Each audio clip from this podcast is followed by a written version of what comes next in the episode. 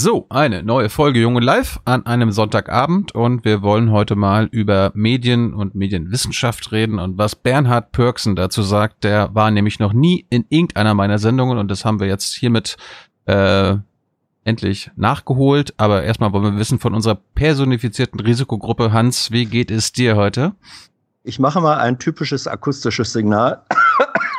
Wunderbar, vielen Dank, alles ist in Ordnung. Und Bernhard, wie geht's dir? Mir geht's gut. Ein wunderbarer Sonntagabend und ich sende hier von einem Hügel in Tübingen. In Tübingen sendet man eigentlich immer von einem Hügel, egal wo man sich befindet, mhm. in eure Richtung. Bin sehr gespannt auf dieses Langformat. 60 Minuten, 90 Minuten, irgendwie sowas, oder? Ja, mal ah, schauen. Ja. Mal schauen, wie lange du uns unterhältst. Warum, warum, warum bist du überhaupt in dieses Format gekommen? Warum bin ich in dieses Format gekommen? Tatsächlich, mhm. also die, eine Antwort, du hast mich bei einem Kongress angesprochen mit Winfried Kretschmann und hast gesagt, mhm. komm doch mal, aber dann irgendwie fanden wir nicht zueinander. Und jetzt hat mich äh, die freundliche Frau, die mein Büro leitet, die hat gesagt, da musst du mal hin, dass diese Talkshows und dieses klassische und das Mainstreamhafte, nein, mal wirklich äh, raus und in die Welt gehen und die Welt äh, verkörperst du, Thilo Jung. Und insofern habe ich dir dann geschrieben und es offenbart, offengelegt, es gibt eine Empfehlung, es gibt ein Drängen mhm. von Tübingen aus in deine Richtung und jetzt ist es so gekommen. Ja. Stimmt, stimmt, es ist so, oder? ja. Glaube ich dir. Vielen Dank, vielen Dank für dieses äh, freundliche Werbegespräch. ähm, Bernhard, du hast ein Buch veröffentlicht, äh, zusammen mit Friedemann Schulz von Thun. Das ist ein Kommunikationspsychologe. Ähm, das habt ihr kurz vor dem Bekanntwerden der deutschen Corona-Krise auf den Markt gebracht. Die Kunst des Miteinanderredens. Äh, dann kam Corona. Und das, was wir im Moment an Reden erleben, an öffentlichem Reden, äh, in Medien, zwischen Medien, hat das eigentlich etwas mit der Kunst des Miteinanderredens zu tun oder ist das nicht eher die Unkunst des Gegeneinanderredens, was wir da gerade erleben? Ich finde, du hast völlig recht. Es ist tendenziell das Zweitere. Wir erleben ein, äh, eine massive Gereiztheit, ein Gegeneinander, ein, eine Ad-hoc eine Neigung zum Ad-hoc-Ausbruch. Und man sieht, dass die Kunst des Miteinanderredens schwieriger wird, wichtiger wird, effektiver werden muss vor dem Hintergrund der aktuellen Krise, die wir erleben und die droht aus meiner Sicht die Gesellschaft zu polarisieren und zu spalten. Und die Angespanntheit nimmt zu, auch deshalb, weil jetzt ja ganz viele Menschen erleben, dass ihr Traum, ihr beruflicher Traum bedroht ist, dass sie in Existenznöte oder Verelendungsängste geraten, dass es einfach ungeheuer schwer ist, mit dieser Weltviruskrise zu leben, auf Berührung zu verzichten, auf Besuche zu verzichten, auf Enkel oder wen auch immer, den man eben ge gerne sehen möchte, zu verzichten. Du hast das ähm, genannt, also wie wir die Corona-Krise erleben und wahrnehmen. Du hast das bezeichnet, es sei oder die Reaktion darauf sei eine Angstrevolution globalen Maßstabs. Im Unterschied zum Beispiel zur Krise ähm, von Klima und Umwelt, die viel länger dauert, viel gravierender ist, die wir aber nicht äh, so als konkrete Bedrohung erleben. Die Angstrevolution globalen Maßstabs, drückt die sich auch in der Art und Weise aus, wie professionell kommuniziert wird. Also in Sendungen, in Talkshows, ähm, im Netz. Was verändert sich da? Das ist ähm, eine interessante Überlegung. In der Tat, da verändert sich viel, aber nicht nur im Negativen. Also die lange erörternde Talkshow kehrt in gewissem Sinne zurück. Man diskutiert mehr, weniger setzt man auf äh, die Spektakelpolarisierung oder die, äh, das Konfrontationsspektakel. Das hat aus meiner Sicht eher abgenommen zugunsten eines gedämpften, erörternden Tonfalls.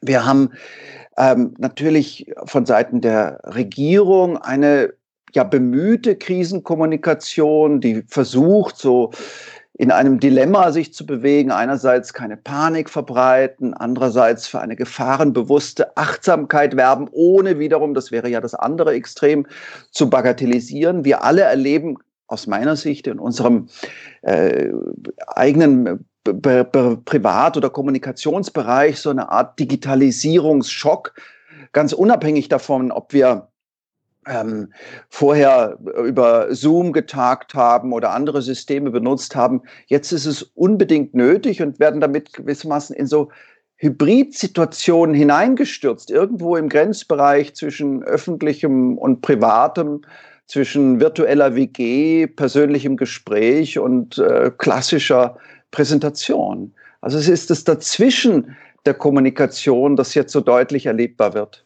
Hey, liebe UnterstützerInnen, hier ist Thilo. Es gibt was Neues. Wir haben eine neue Bankverbindung. Wie ihr wisst, gibt es Junge Naiv ja nur dank eurer finanziellen Unterstützung. Wir sind nicht kommerziell, wir machen keine Werbung. Wenn ihr uns also per Überweisung entweder einmalig oder jeden Monat per Dauerauftrag Geld zukommen lasst, ist es super wichtig, dass ihr ab sofort unsere neuen Kontodaten nutzt. Diese findet ihr in der Beschreibung. In Sachen PayPal hat sich nichts geändert. Also, danke vorab und jetzt geht's weiter. Wann hast du zum ersten Mal äh, die Corona-Krise, wann hast du das, das Coronavirus ernst genommen? Und wie hast du das erfahren? Hast du das in den Medien gelesen oder gehört oder gesehen oder hat dir das jemand gesagt, indem du mit jemand geredet hast? Also es gibt für mich keinen Moment, so wie es ja beim 11. September einen Moment gab, an dem man sich sofort erinnert, wo war man damals, bei wem ähm, hat man auf den Fernsehbildschirm geschaut. Den gibt es für mich nicht. Es gibt keinen Corona-Moment für mich, sondern es war so ein allmählich anrollender Prozess. Erst habe ich mich über die Entwarnung gefreut, gedacht, gut, das wird nicht so schlimm. Ein Fellowship in den USA, wunderbar, dass man da ganz sicher, ganz gefahrlos hinfahren kann. Und dann die plötzliche Verdichtung, die Live-Ticker, die ähm, Bilder aus Wuhan, die mich geschockt haben, von Bloggern, die dann plötzlich verschwanden und nicht mehr auftauchten, Bilder von offenkundig Sterbenden, Erstickenden, dann später Bilder aus Bergamo. Also wenn ich jetzt so mhm. darüber nachdenke, im Antworten darüber nachdenke, dann würde ich sagen, es waren vor allem die Bilder, die mich umgetrieben haben und äh, dann bewegt und beschäftigt haben. Ich glaube, die äh, Leichenwagen aus Bergamo, wo die Armee die Toten umhergefahren hat, das war, hat, glaube ich, mich auch am meisten geprägt. Mhm. Aber ich, äh, so die Und dann Deutschen. auf Twitter ein, ja. ein, ein, äh, eine Anzeigensammlung von, also irgendwie eine Kopie aus einer Tageszeitung in Norditalien. Und da waren über Seiten hinweg Todesanzeigen zu lesen. Und das hat irgendjemand fotografiert auf Twitter online gestellt. Und das habe ich mir angeguckt, gedacht, was wäre eigentlich hier los? Was wäre in diesem Land? Was bedeutet das, wenn diese Krise in dieser Weise näher rückt? Und dann gleichzeitig, und das soll nicht zynisch wirken, wurde mir von Anfang an klar, ist sozusagen eine Pandemie unter den Bedingungen globaler Vernetzung, vielleicht das erste Mal. Hm. Wie hat man eigentlich zu anderen Zeiten über solche Pandemien nachgedacht? Ich habe dann an, mir Bücher besorgt über die spanische Grippe und bin da auf eine Zeitungsnotiz gestoßen aus dem Jahre 1919, die mich richtig elektrisiert hat. Da schreibt, äh, schreiben die Münchner neuesten Nachrichten, ja, merkwürdig, kaum ein Mensch, der sich wirklich mit dieser Pandemie oder mit diesem Geschehen beschäftigt. Selbst die Boulevardzeitungen halten auf merkwürdige Weise still. Es sterben zwar viele Menschen, aber es interessiert offenbar kaum jemand und es wird kaum Aufsehen, äh, äh, kaum, kaum, Aufsehen gemacht. Merkwürdig, wenn man bedenkt, 50 Millionen äh, Tote, 200 Millionen Infizierte. Also mir wurde gleichzeitig klar, je mehr ich mich selbst gewissermaßen in diesem Gefühl der Bedrohung verfangen habe, dass wir auch etwas Neues erleben in der Gestalt, dass sich gewissermaßen ein Weltpublikum nun rund um ein einziges Thema zentriert. Hm. Wie war denn deine Nachrichtendiät? Ich kann ja, ich kann ja mal meine sagen, das ist glaube ich so der erste Monat ab Mitte März. Ich habe glaube ich alles im Fernsehen geguckt. Ich habe so viel es geht darüber gelesen, aber irgendwann war dann war es dann irgendwann gut. Also ich habe mir dann nicht nochmal äh, den Corona Brennpunkt in der AD um 20.15 Uhr angeguckt. Ich habe nicht mehr jede Tagesschau, jede Tagesthemen geguckt. Ich habe mich nicht über jeden einzelnen Newstag mehr informiert und das kam mir auch so ein bisschen das, das tat mir auch gut. Also wenn ich mir so alle paar Tage mal einen Überblick geschafft äh, äh, geholt habe, dann hat das auch gereicht. Also man muss nicht mehr jeden Tag sich die Corona-Toten, die infizierten Zahlen an, angucken. Wie war das bei dir? Ich habe das sehr lange gemacht, im Grunde genommen bis äh, vorgestern. Also es ist jetzt der ah. erste Text, den ich mal wieder schreibe, der ein ganz anderes Thema hat, der nicht von Corona handelt in irgendeiner Form. Also ich würde sagen, im, im Grunde genommen bis vorgestern war ich im Bann dieses Themas, ja, im Grunde genommen emotional total infiziert und habe dann aber gleichzeitig gemerkt, wie, wie ungesund, also dieselbe Erfahrung, die du gemacht hast, wie ungesund das sein kann. Also habe dann kleine Kolumnen darüber geschrieben, was eigentlich die richtigen Umgangsweisen wären, wenn man sich besser verhalten würde als ich im Umgang mit dieser Weltviruskrise. Also Quellenbewusstsein entwickeln, ein Balanceakt zwischen abgrenzungsfähiger Selektivität und engagierter Zuwendung. Ignoranz wäre ja auch keine Lösung. Ähm, dann das Zögern neu zu lernen, also das nicht sofort draufspringen, das nicht so, sich sofort infizieren lassen von dem, was man da liest. Also das hat mich sehr beschäftigt. Aber ich habe es nicht gut gemacht. Du hast äh, in früheren Texten dich äh, beklagt darüber, dass Medien Dinge in einer Form auch von medialem Overkill äh, eigentlich hochpushen. Ein Beispiel war ähm, das Flugzeug, das von seinem Co-Piloten ähm, mit Absicht Selbstmord, in den er Passagiere genommen hat, ähm, in die Alpen gesteuert wurde. Das gesagt, im Grunde hast du deinen Ekel geäußert, dass Medien dann auch noch äh, sozusagen ohne jedes Erbarmen, ohne jede Rücksichtnahme ähm, noch den Pizzabäcker interviewt haben, äh, der den Piloten kannte. Erleben wir so etwas im Moment auch gerade, weil vom, vom Volumen her gibt es ja seit Wochen kaum ein anderes Thema. Oder ist das kein Overkill? Ich schwanke im Zögern ganz bisschen mit der Antwort, weil aus meiner Sicht ja doch diese Betroffenheit die neue Dimension ist. Als dieser ähm, ähm, ja an Depressionen leidende Pilot diese Maschine in, in den Schweizer Alpen in eine Bergwand gesteuert hat und sehr viele unschuldige Menschen mit in den Tod gerissen hat. Da war das ein Ereignis, das uns irgendwie erschüttert hat, erschreckt hat. Aber im Grunde genommen war niemand, der nicht zufällig einen Angehörigen verloren hatte, in direkter Weise betroffen. Das ist jetzt anders. Also das Virus ist in gewissem Sinne demokratisch. Jeden kann eine solche Infektion ereilen. Den Präsident einer Weltmacht, eine Bundeskanzlerin, einen Premierminister in Großbritannien. Die Not, die dann entsteht, ist hierarchisch. Also insofern, ich zögere mit einer Antwort, weil ich auch niemand im gewissen Sinne einen Vorwurf machen kann. Es sind im Grunde genommen systemische Prozesse, ein plötzliches Aufschäumen von Aufmerksamkeit, ein Zusammenspiel von Publikumsinteresse. Man will unbedingt wissen, was ist da los. Man klickt, man ähm, liked, man ähm, versucht sich kundig zu machen. Dann Journalisten, die ähm, versuchen maxim mit maximaler Schnelligkeit zu reagieren. Also ich sehe es eher als ein Zusammenspiel unter den Bedingungen der Vernetzung, das aber auch diese Verstörungseffekte erzeugt, die wir im Moment erleben. Aber ganz ernsthaft, es gibt ja viele Leute jetzt, die im Grunde genommen von Anfang an so eine Art Romantik der Entschleunigung propagiert haben. Gut, man schaltet jetzt äh, das Smartphone aus, gut, man wendet den Blick ab von den Live-Tickern, gut, man zieht sich zurück in den eigenen Garten, so man den einen hat. Ich habe das immer eigentlich für eine Luxusfantasie gehalten. Also eigentlich geht es jetzt darum, auf diese Dominanz der Nachrichten selbst mit einem Maximum an eigener Mündigkeit, an abgrenzungsfähiger äh, Selektivität zu reagieren. Ich würde niemand einen Vorwurf machen, denn auch ich bin gewissermaßen mitgerissen worden von dieser Angst und von diesem Gefühl der Betroffenheit, von diesem Gefühl auch der Ungewissheit. Denn das ist für mich das Wesen dieser Krise.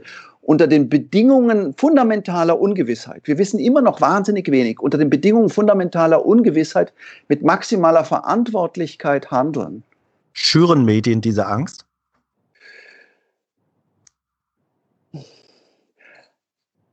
Natürlich gibt es oder muss man die Frage stellen, ob Live-Ticker eigentlich sinnvoll sind, besonders dann, wenn sie infizierten Zahlen vermitteln und die Dunkelziffer überhaupt nicht klar sind. Ich bin persönlich der Auffassung, dass Live-Ticker eigentlich nur denen helfen, die tatsächlich, und wer ist es schon von uns, das Ad-Hoc-Geschehen beobachten müssen.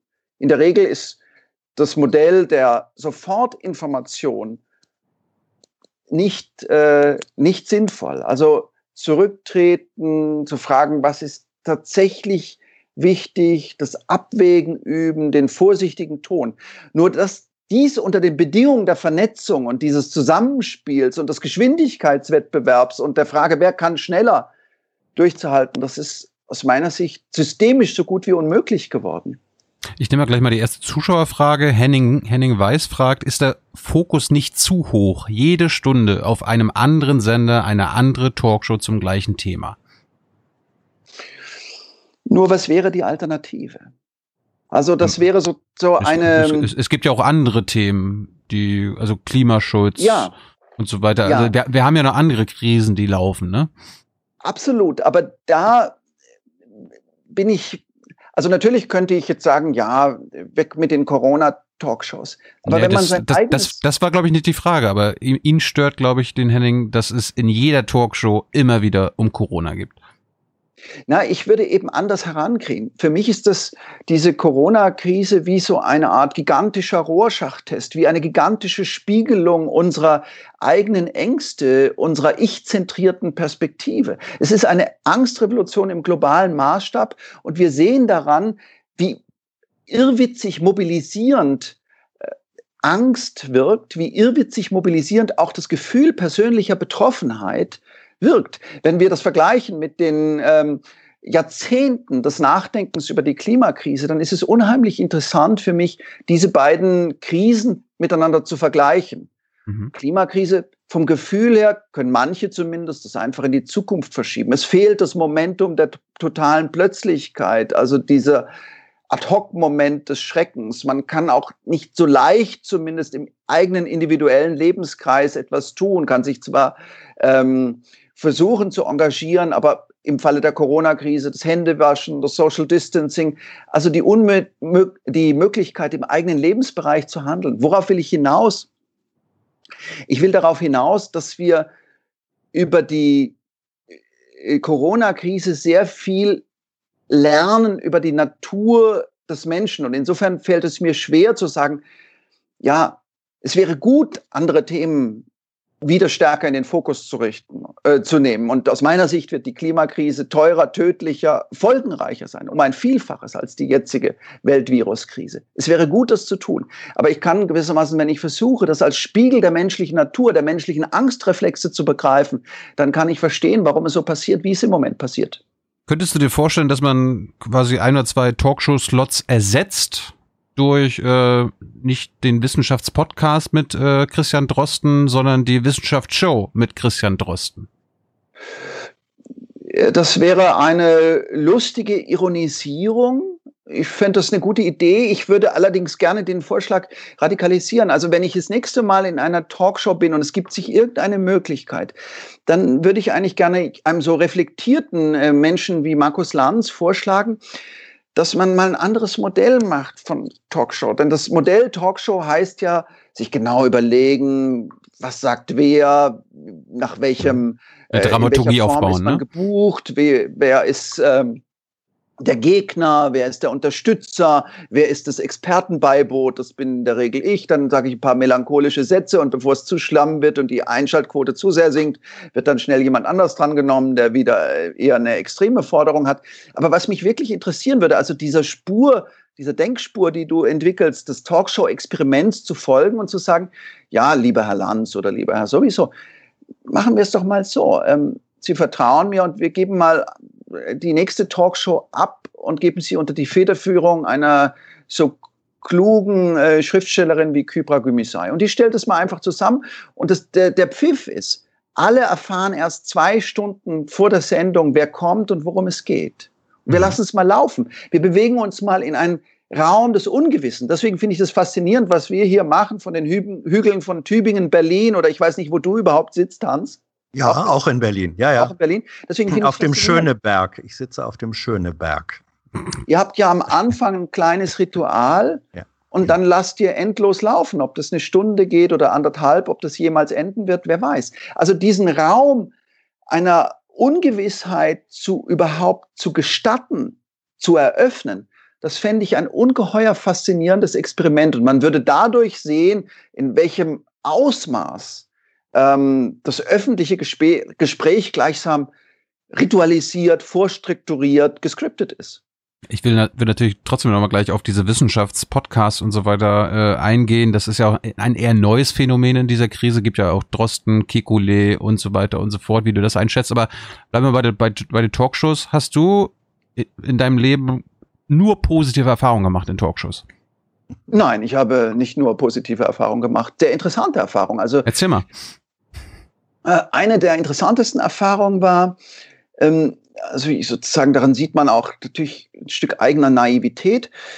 Das erste Mal in so eine große Talkshow eingeladen war, da ging es um Christian Wulff. Den Fall habe ich ausführlich verfolgt. Der ehemalige Bundespräsident, der vielleicht nicht immer die ganze Wahrheit gesagt hat über die Verbindung zu einem Unternehmer, Egon Gerkens, und der nun äh, mit Macht skandalisiert wird, gewissermaßen von den klassischen Medien und schließlich erschöpft ähm, aus, aufgibt. Ich gehe also in äh, diese Talkshow, treffe da auf einen Medienanwalt, den ich zufällig kenne, der schlägt mir leutselig im Vorgespräch auf die Schulter, man steht da so noch zusammen, trinkt irgendeinen Schluck Saft oder sowas, sagt, Perksen, was ist eigentlich Ihre These? Und ich, naiv oder äh, wie ich bin, sag, ja, meine These ist, die Mediengesellschaft kann mit Ungewissheit nicht umgehen. Die hat kein kommunikatives Register für Ungewissheit. Und insofern, da, wir, da Christian Wulff es nicht schafft, Gewissheit herzustellen über was da war und da er von Grauzone zu Grauzone ähm, mhm. gleichsam torkelt, dadurch entsteht diese eigentümliche Grausamkeit, diese Jagdreflexe, dieses immer genauer wissen wollen, diese blöde Form der Charakterbeobachtung. also ich erzähle ihm diese einzige These, ich habe mich also nicht sehr exzessiv vorbereitet, und dann wird er äh, drangenommen als erster, also vor mir, und sagt mehr oder minder wortgleich, was ähm, ich ihm da erzählt habe. Und das fand ich unglaublich interessant. Also das äh, deshalb, weil er im Gegensatz zu mir verstanden hat, wir sind mehr oder weniger für die gleiche Rolle gebucht. Und ähm, vielleicht kann man den Perksen mal ein bisschen aus dem Spiel nehmen mit seinen äh, pseudobrillanten Thesen über Ungewissheit. Also ich habe als Medienwissenschaftler, insofern war das eine sehr reizvolle Erfahrung. Wenn ich je wieder in eine Talkshow eingeladen werde, schließe ich mich ein. Ich trinke nie mit jemand Saft vorher. Ich beantworte keine Fragen. Also ich versuche zu lernen. Aber für mich war es deshalb eine sehr interessante Erfahrung, weil ich gemerkt habe, wie strategisch vermint das Feld des Öffentlichen ist. Also da kann ich noch so viele Aufsätze darüber lesen, als Erfahrung nicht zu toppen, für mich. Du hast äh, diese Episode auch im Zwiegespräch ähm, mit Friedemann Schulz von Thum in dem Buch veröffentlicht. Das übrigens, jetzt mache ich einen kleinen, einen kleinen Werbelog. Ich finde das ein lesenswertes Buch, weil es wirklich dialogisch gemacht ist. Ihr habt euch zusammengesetzt, äh, ich glaube, fast über Jahre hinweg, habt zum Teil auch strittig diskutiert und das wurde dann ähm, verschriftlicht. Also man liest keinen Monolog, sondern einen Dialog. Da hast du das äh, geschildert und er war, glaube ich, ein bisschen verblüfft als Kommunikationspsychologe, dass du als der äh, erfahrene Medienwissenschaftler dich da so hast über den Tisch ziehen lassen. Ähm, was bedeutet, was sagt das eigentlich über das journalistische Format Talkshow? Journalismus?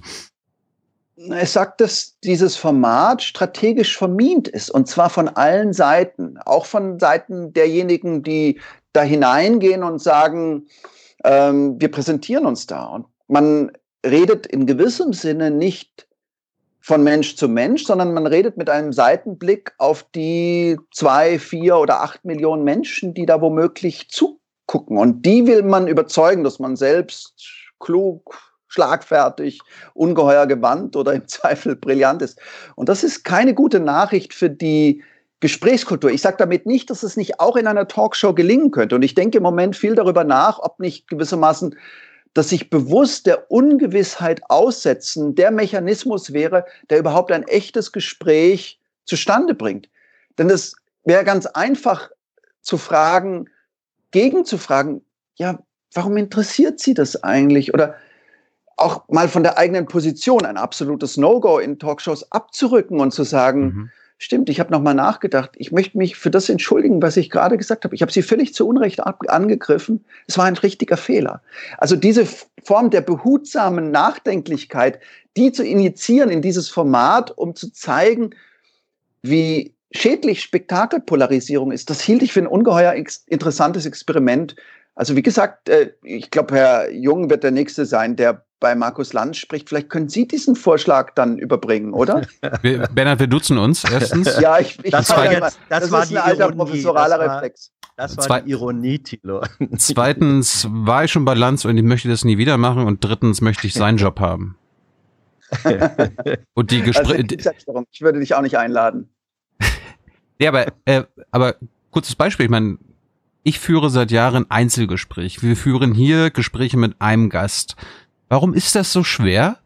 Äh, ich meine, wir können uns natürlich das quotentechnisch erklären. Äh, fünf Gäste, dann ist für, für Oma immer einer dabei, den sie kennt, damit sie nicht abschaltet, vielleicht sogar zwei. Aber was ist da so schlimm daran, Einzelgespräche zu führen? Jede Woche mit einer anderen Perspektive. Ich meine, meine, mein Vorbild, Bernhard, ist äh, Günter Gauss. Der hat auch jede Woche ein langes, ausführliches Gespräch geführt. Was ist daran so schwer in der heutigen Zeit? Das sich aussetzen, das, der Gang ins Offene, ähm, nicht stark zu sein, also nicht immer souverän zu sein, das ist doch ungeheuer schwer unter diesen Medienbedingungen, in denen natürlich auch darauf geschaut wird, welchen Fehler hast du gerade gemacht, welches falsche Foto hast du gepostet, in welchen Kontexten hast du dich bewegt, mit welchen falschen Leuten hast du womöglich geredet. Also im letzten gibt es aus meiner Sicht unterschiedliche Formen, und das verdanke ich jetzt auch meinem Kollegen und Freund Friedemann Schulz von Thun, der Souveränität. Es gibt eine Form der Souveränität, die sagt, ich muss gewinnen. Und es mhm. gibt eine höhere Form oder eine Souveränität höherer Ordnung, die sagt, ich kann mit meiner Schwäche leben und kann mich dem aussetzen und es kann und es darf was schiefgehen. Und meine Vermutung ist, dass du jemand bist, und jetzt mache ich dir ein verdecktes Kompliment, Vorsicht, dass du jemand bist, der gewissermaßen mit der Schwäche letztlich letztlich agieren und existieren kann, ohne dass ihm ein riesiger Zacken aus der Krone äh, bricht. Und also, das ist hm. letztlich, also wenn man es ganz down to earth, würde ich sagen, letztlich ähm, ist das Fehlen von echten Gesprächen im öffentlichen Raum ein Symptom von Angst. Talkshows äh, werden in der Regel betont auf der zweiten Silbe. Es sind Shows, es sind mhm. Inszenierungen. Mhm. Ähm, Sie sind in den äh, Rundfunkanstalten in aller Regel in der Abteilung Unterhaltung und nicht in hm. der Abteilung Information äh, verortet. Tun sich eigentlich äh, gerade öffentlich-rechtliche Sender einen Gefallen damit, wenn man das Gespräch als Show wesentlich begreift und dann auch so, du hast das geschildert am eigenen Beispiel, mit Rollen inszeniert, als eine zirzensische Form von Unterhaltung.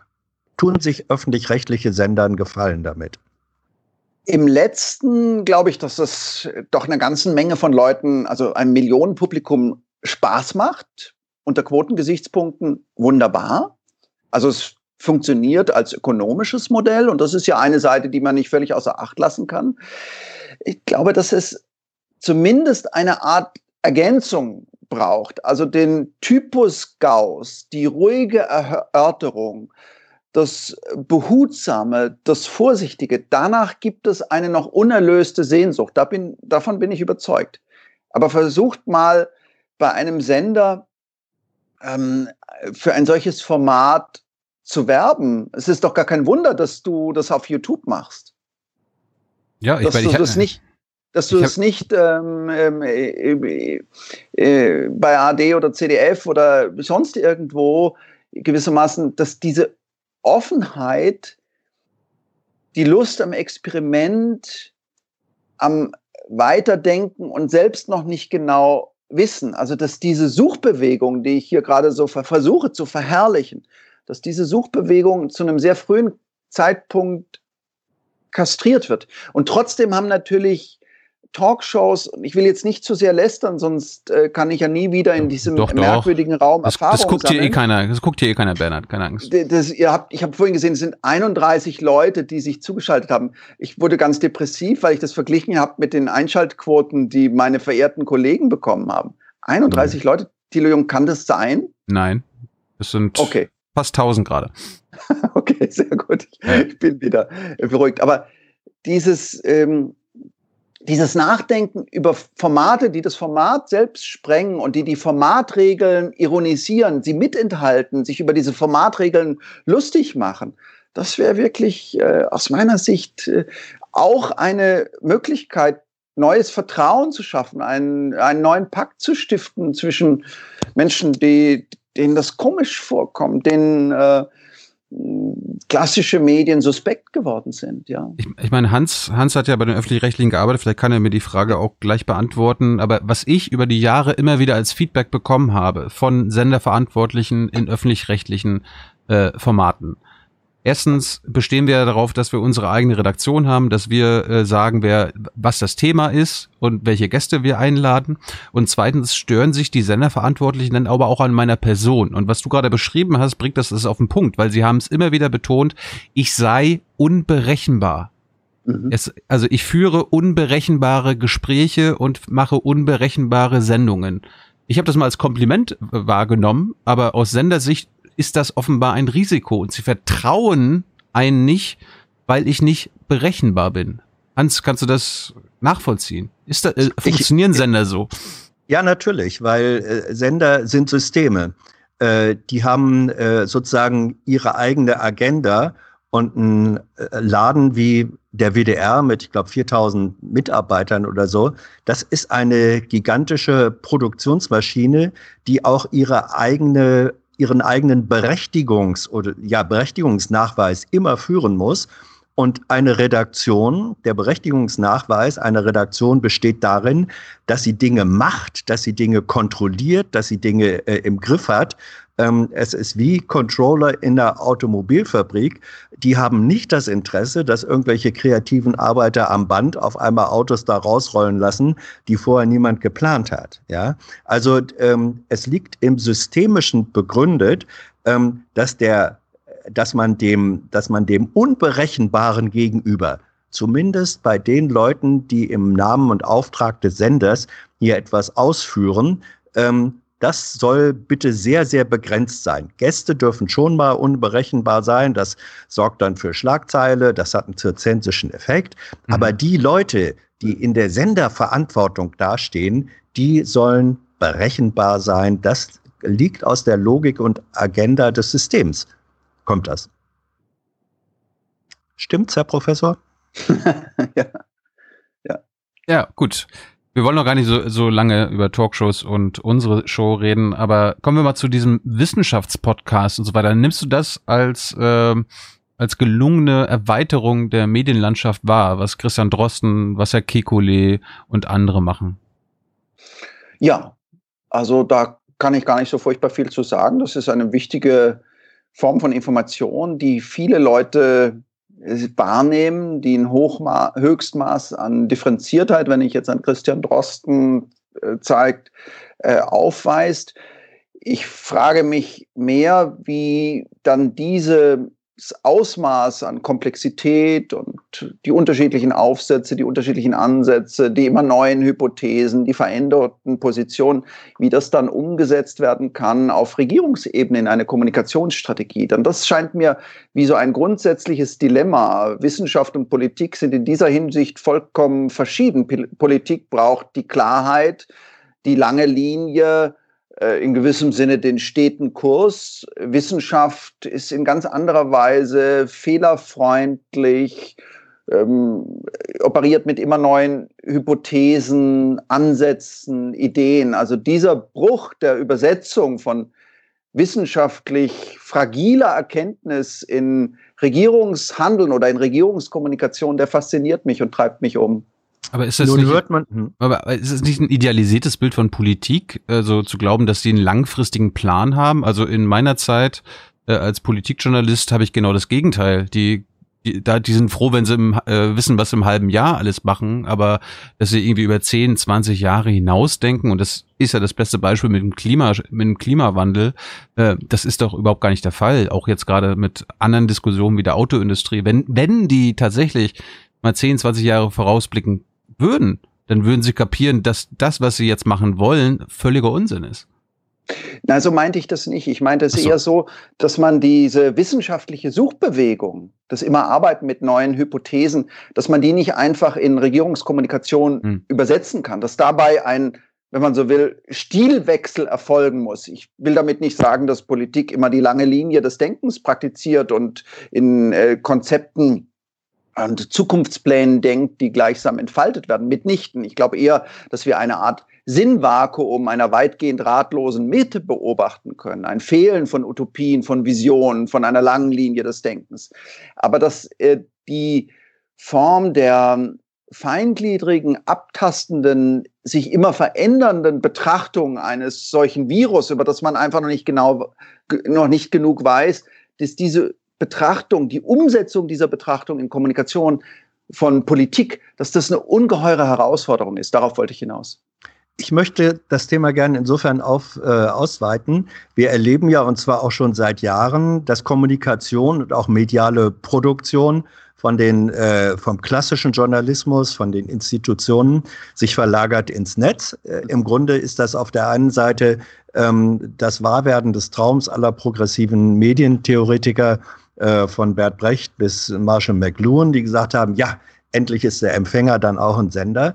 Ähm, und gleichzeitig erleben wir äh, da etwas sehr Eigentümliches, dass nicht Dialog sich und Diskurs sich ausweiten, sondern verengt werden.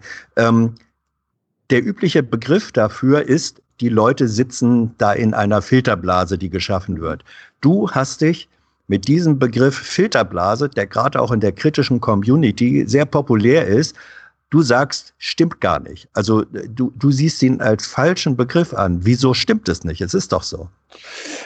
Nun, natürlich erleben wir, dass Menschen, die nun mal bestätigungssüchtige und sehnsüchtige Wesen sind, ihr eigenes Milieu aufsuchen, ihr eigenes Informationsmilieu.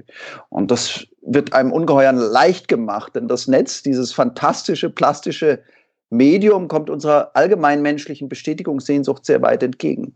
Aber die These von Eli Pariser, dem Erfinder der Filterblasentheorie 2011 entwickelt, ist ja, dass wir gewissermaßen algorithmisch, technisch in eine Art Realitätsbunker hineingelockt und dann voneinander getrennt werden und das du Hans und du Thilo und ich Bernhard dass wir in mehr oder minder unterschiedlichen Filterblasen hocken, ohne wechselseitige Berührung. Und ich bin der Auffassung, dass diese Theorie gleich aus drei Gründen falsch ist. Der erste Grund, wir alle machen, und das sollte man, wenn man etwas empirisch Valides formuliert, nicht einfach zur Seite wischen, wir alle machen permanent andere Erfahrungen. Nämlich mit einem Maximum an Unterschiedlichkeit von Informationen. Man klickt auf einen Newsletter, man ist in einem Kommentarforum, man äh, schaut sich ein, verfolgt einen Link und schon ist man in einem anderen Wirklichkeitsuniversum. Also das Wesen des Netzes ist die Verlinkung und jeder Link katapultiert ein potenziell in eine andere Welt. Erster Punkt. Zweiter Punkt. Wir wissen aus der Netzwerksoziologie und der Analyse sogenannter schwacher Verbindungen, Weak Ties, dass die unglaublich informationshaltig sind. Es gibt einen berühmten Aufsatz der Netzwerksoziologie, der heißt, die Stärke schwacher Verbindung, the strength of weak ties. Und die These ist, da ist ein Soziologe in den 70er Jahren für seine Doktorarbeit von Tür zu Tür gelaufen, hat mal rumgefragt, sagen, sagen Sie mal, Sie haben gerade einen neuen Job entdeckt. Wie sind Sie denn auf diesen äh, neuen Job gekommen? Und das Interessante war, dass ähm, die Stärke schwacher Verbindung, dass es also weit entfernte Bekannte und Freunde waren, die diesen entscheidenden Hinweis auf den neuen Job, auf die neue Perspektive gegeben hatten und nicht die unmittelbar Nächsten. Und aus dieser Analyse heraus hat ähm, Mark Granovetter dann, dieser Soziologe, äh, diese Hypothese entwickelt, die Stärke schwacher Verbindungen. Wenn man sich, wenn man diesem Gedanken äh, folgt, dann sieht man, das Netz ist das Medium der schwachen Verbindungen. Ein Jugendlicher, bitte korrigier mich, Thilo, hat im Schnitt etwa durchschnittlich 400 Facebook-Freunde.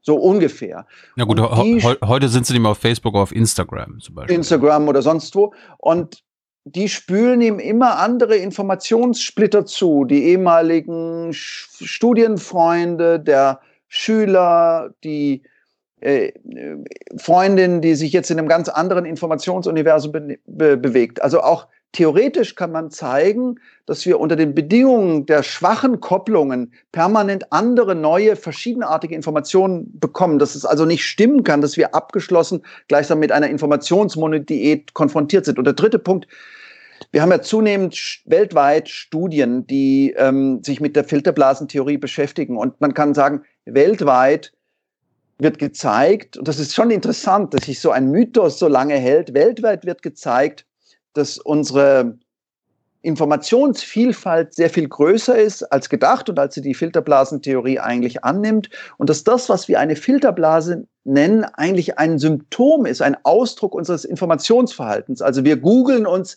in eine Welt hinein. Wir schaffen uns eine Art Echokammer der Marke Eigenbau, sind aber permanent, und das ist meine Idee oder meine Theorie, die sich weltgeschichtlich noch nicht ganz durchgesetzt hat, aber vielleicht könnt ihr dabei helfen, wir sind aber permanent gewissermaßen mit der Perspektive der Weltsicht der anderen konfrontiert. Also ein permanenter Clash von Parallelöffentlichkeiten, permanent, in Anführungsstrichen gesagt, Feindberührung. Ich nenne das den Filter Clash statt der Filterblase. Also wir begeben uns in unser Bestätigungsmilieu hinein, sind aber immer mit dem, was die anderen denken, sagen, den großen und kleinen Ideologien, die weit entfernt oder ganz nah sind, nur einen Klick entfernt, konfrontiert. Und das nenne ich den Filter Clash. Ich habe Und das ist ein letzter Satz vielleicht. Das ist aus meiner Sicht eine tiefen Ursache der großen Gereiztheit, die wir im Moment erleben. Kurze Verständnisfrage. Was ist denn jetzt eigentlich anders mit den sozialen Medien und dem Internet als früher? Also früher, wenn man eine Tageszeitung abonniert hat, bei der Taz hat man gewusst, okay, das, äh, die bringen mir eher linke, äh, aus der linken Perspektive äh, Politik zum Beispiel bei. Wenn ich die Welt abonniere, dann sind es neoliberale, konservative Sichtweisen, FAZ rechtskonservativ und so weiter. Oder wenn ich ARD, ZDF gucke, dann ist das eher was Staatstragendes. Also gab es das nicht schon früher? Natürlich, es gab äh, es das schon früher. Ich würde sagen, der Kommunikationsraum hat sich ungeheuer geöffnet und gleichzeitig ungeheuer vermachtet. Das ist ja eine merkwürdige Paradoxie. Also die Grenzen des Sagbaren haben sich drastisch, dramatisch erweitert. Anekdotisch gesagt, ja, es gibt nach wie vor die FAZ-Welt ähm, und Taz im Netz, aber wir finden natürlich auch die totalen Extreme, rechts und links, esoterisch und nicht esoterisch unter den gegenwärtigen Bedingungen. Ich habe vor 20 Jahren meine Dissertation über die Sprache von Neonazis geschrieben und bin über Monate verzweifelt von Archiv zu Archiv gereist, um überhaupt dieses Material, das überhaupt nicht zu bekommen war, äh, zu recherchieren. Und schließlich hat mir jemand vom Verfassungsschutz äh, gleichsam den, das Archiv geöffnet und ich konnte dann kopieren. Heute bräuchte ich, um diese 20 Ordner ähm, irgendwie ausfindig zu machen, nicht ein halbes Jahr Reise, sondern drei Stunden am Rechner um sie mir herunterzuladen. Also ich glaube, das ist tatsächlich neu. Der Kommunikationsraum hat sich gigantisch erweitert und er ist gleichzeitig, wenn wir auf die Plattform blick, äh, blicken, total vermachtet.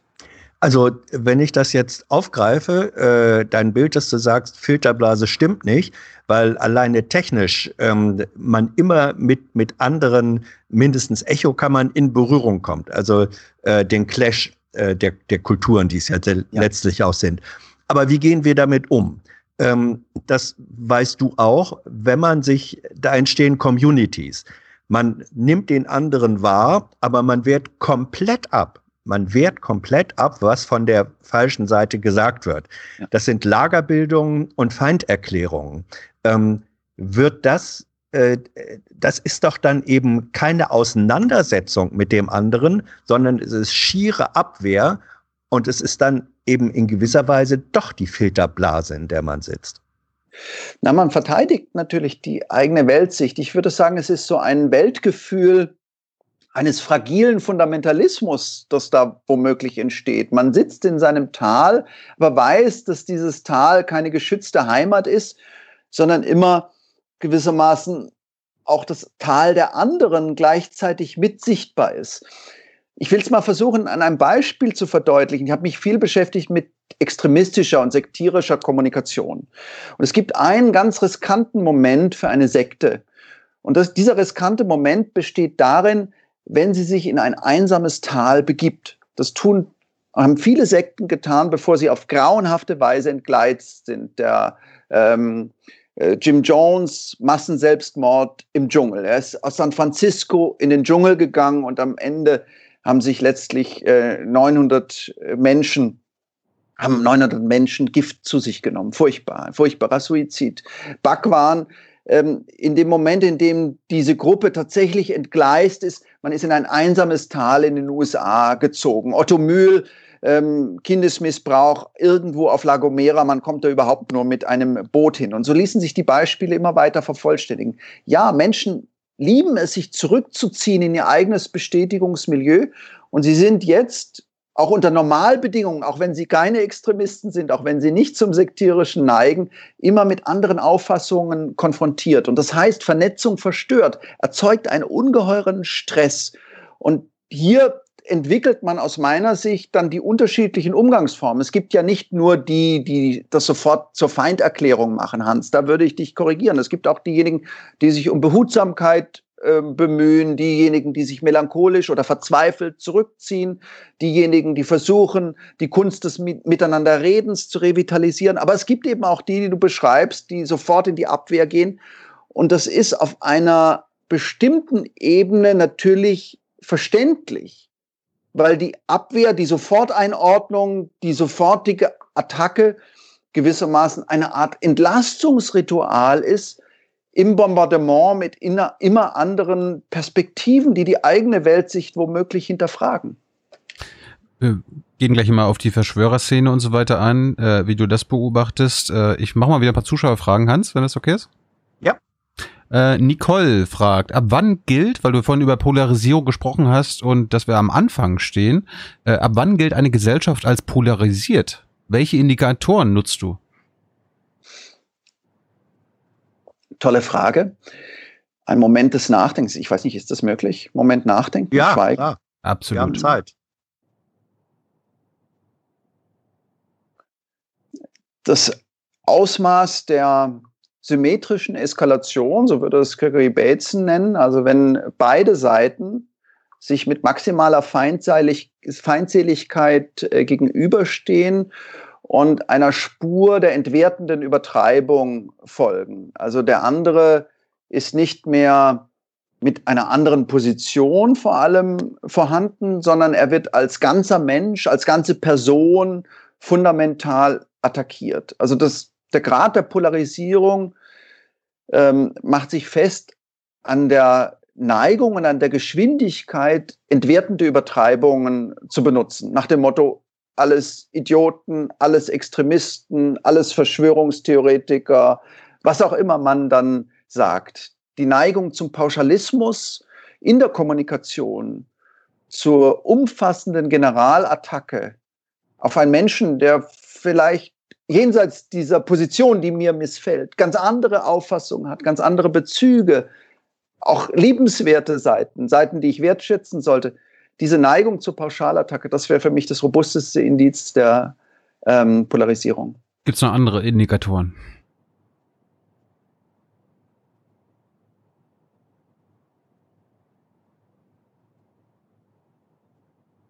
Ich würde erst mal sagen, dass die, die Unfähigkeit daraus dann resultierend, aber das wäre mehr ein, ein Effekt, ähm, ins Gespräch zu kommen, einen wirklichen Dialog zu wagen, Kompromisse auszuloten, wieder zu einem Konsens zu gelangen. Also etwas, was wir ja, wenn wir in die USA schauen, genauso erleben.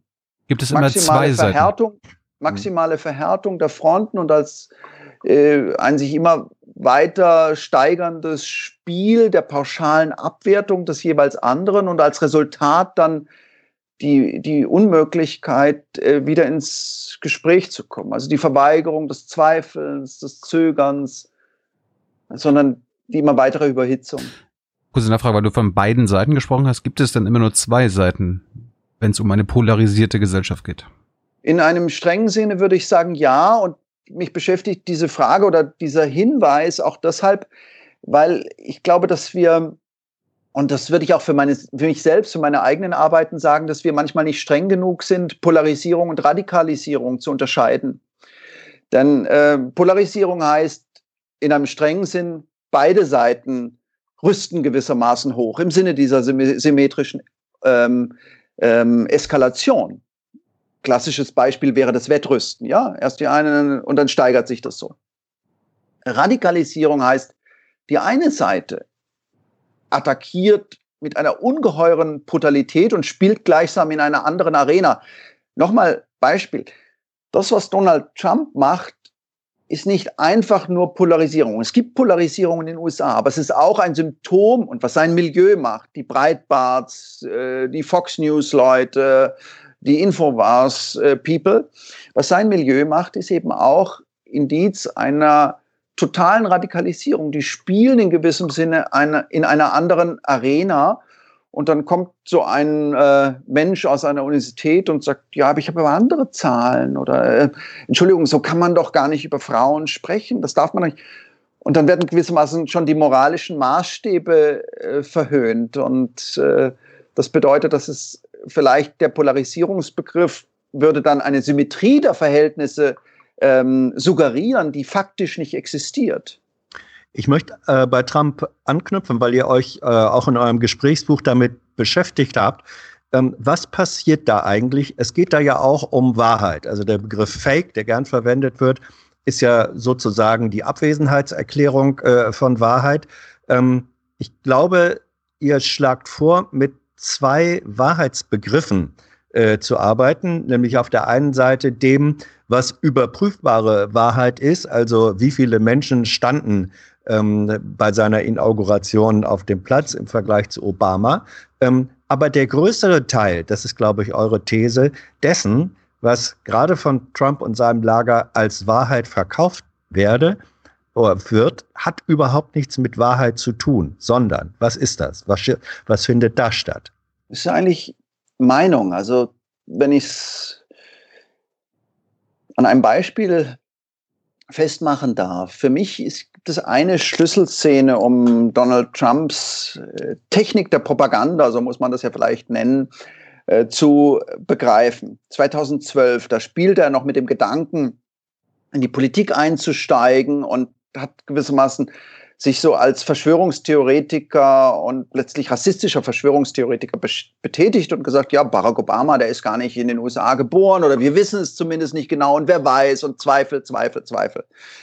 Hat also Zweifel daran gestreut, Barack Obama sei damals ja legitimer Präsident der Vereinigten Staaten gewesen. Wurde dann interviewt von CNN und da gibt es eine, kann man auf YouTube nachschauen, interessante Schlüsselszene. Da hält ihm der Reporter dann oder blendet die Geburtsurkunde ein und sagt, dann Trump sagt, na ja, die kann man doch auch fälschen. Dann blendet er als nächstes ein die, den Hinweis aus einer Tageszeitung aus Hawaii, Barack Obama, sein Hinweis auf seine Geburt. Na ja, gut, da gibt's viele Leute, so und dann Trump, die sowas fabrizieren. Das ist ja auch ein gutes Geschäft geworden. Und dann kommt der nächste Versuch mit, mit Romney, mit dem damals äh, Trump auf irgendeine Weise zu tun hat und sagt, auch mit Romney, der Republikaner, ist der Auffassung, dass Barack Obama in den USA geboren ist. Und dann sagt Trump, und das ist für mich die eigentliche Schlüsselszene, nun, mit Romney hat seine Meinung. Und das ist wunderschön. Und ich habe auch meine Meinung. Und das ist auch wunderschön. Und das ist für mich die äh, fast teuflische Genialität eines Propagandamodells, das sich verabschiedet hat, entkoppelt hat von Realitätsbezügen. Es gibt keinen äh, kein Ort mehr, an dem Wahrheitsfragen entscheidbar wären. Du hast deine Meinung und ich habe meine Meinung und alles ist aufgelöst in einem Raum des Meinungshaften und des Ungefähren. Und wenn jemand sagt, ich spiele nicht mehr gewissermaßen nach den Spielregeln der Überprüfbarkeit an etwas, was man die Realität nennt, sondern wir vergleichen nur noch Meinungen mit Meinungen und anderen Meinungen, dann geht es am Ende des Tages nur noch um Macht. Und das ist die Figur Trump. Wenn Trump das Negativbeispiel ist äh, in Sachen US-Politik, dann ist Obama ja zumindest in den deutschen Medien das Positivbeispiel mhm. der letzten, der letzten 10, 15 Jahre. Welche Technik der Propaganda hat Obama dann angewendet? ich müsste ganz konkret an einem Beispiel arbeiten, um zu sagen, ja, er hat sicher die Folter verharmlost. Im, die äh, Guantanamo hat sozusagen eher durch das Verschweigen, durch das Überspielen, durch die Herzlichkeit hier in Deutschland hat man ja gewissermaßen so eine richtige Obama-Glorifizierung erlebt, hat sicher letztlich über Sympathie versucht, manche unangenehme Frage einfach wegzudrängen. Aber es gibt einen aus meiner Sicht tatsächlich kategorialen Unterschied. Er hat nie in diesem Ausmaß die Standards der Allgemeinheit verletzt. Er hat nie, und das ist ja etwas, was Trump macht, in dieser Weise Desinformation durch Rauschen erzeugt. Also ein aufklärerischer Diskurs lebt ja auch davon, dass man irgendwie beim Thema bleibt, dass ähm, ihr nachsetzt, wenn ihr merkt, oh, der Perksen weicht aus oder ich zurückfrage. Trump ähm, hat eine andere Strategie. Desinformation durch Rauschen, Promo permanente Produktion von Informationskonfetti, das dann umherwirbelt, das alle fasziniert, ablenkt, verächtlich finden, schrecklich oder äh, klug oder lustig. Aber irgendwann verschwinden die Fragen, um die es gerade noch ging und um die es gehen sollte, die verschwinden vollkommen aus dem Horizont des Miteinanderdenkens. Und so weit, da wäre mir kein einziger Fall äh, bekannt, an dem äh, äh, jemand wie Barack Obama sich in dieser Massivität, Unmittelbarkeit und Radikalität aus ähm, dem Diskurs verabschiedet hätte. Aber könnten wir, können wir nicht froh sein, also ich immer jetzt äh, quasi äh, Devil's Advocate spielen, können wir nicht froh sein, dass Trump zumindest außenpolitisch so ehrlich und offen ist in der Öffentlichkeit. Also er sagt einfach, was die seine US-Interessen sind aus Sicht des Weißen Hauses und der äh, des Senats und des Kongresses im Gegensatz zu Obama, der halt das alles so immer in der Öffentlichkeit und bei den Pressekonferenzen bei den Meetings immer schön ne, Hände schütteln und so weiter. Wir sind eure Freunde, wir sind ebenbürtige Partner. Dabei ist das ja äh, politisch natürlich auch höchst naiv. Das ist die Superpower in der Welt und die hat ihre Interessen und die hat auch Obama durchgesetzt. Nur halt nicht nicht in aller Öffentlichkeit, sondern in den Hintergrundgesprächen.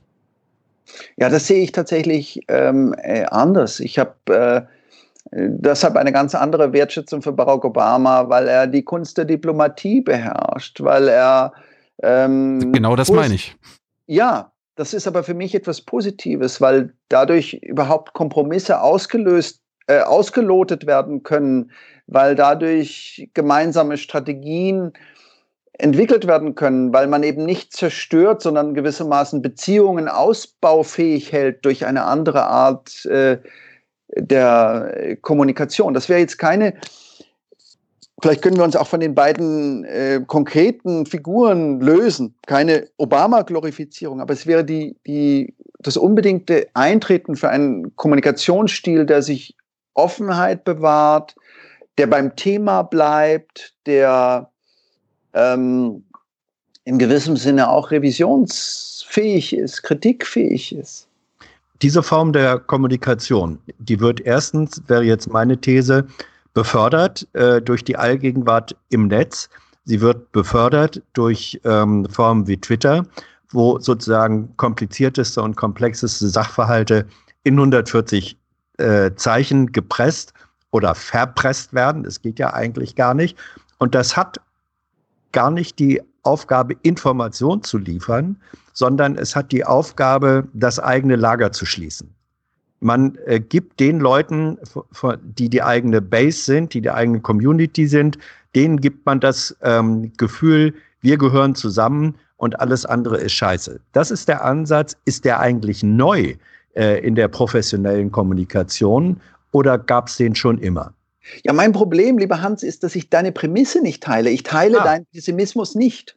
Mhm. Ich persönlich sehe, du hast einen Punkt, man kann ganz oft die überschlagende Hasskommunikation, die Sofortaggression, die Neigung zur pauschalen Abwertung entdecken.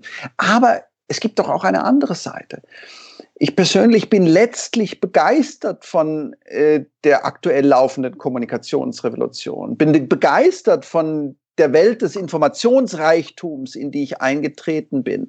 Also ich würde sagen, wir leben gewissermaßen in einem Moment der mentalen Pubertät im Umgang mit den Medienmöglichkeiten. Wir sind noch nicht äh, medienmündig, wir sind medienmächtig, wir sind alle zu Sendern geworden, können diese wunderbaren, ähm, äh, wie nennt ihr euch? Ihr habt ja gar keine Talkshow. Wie würdest du dich denn nennen? Thilo, was soll ich denn sagen? Was ist dein Format? Eine Gesprächssendung.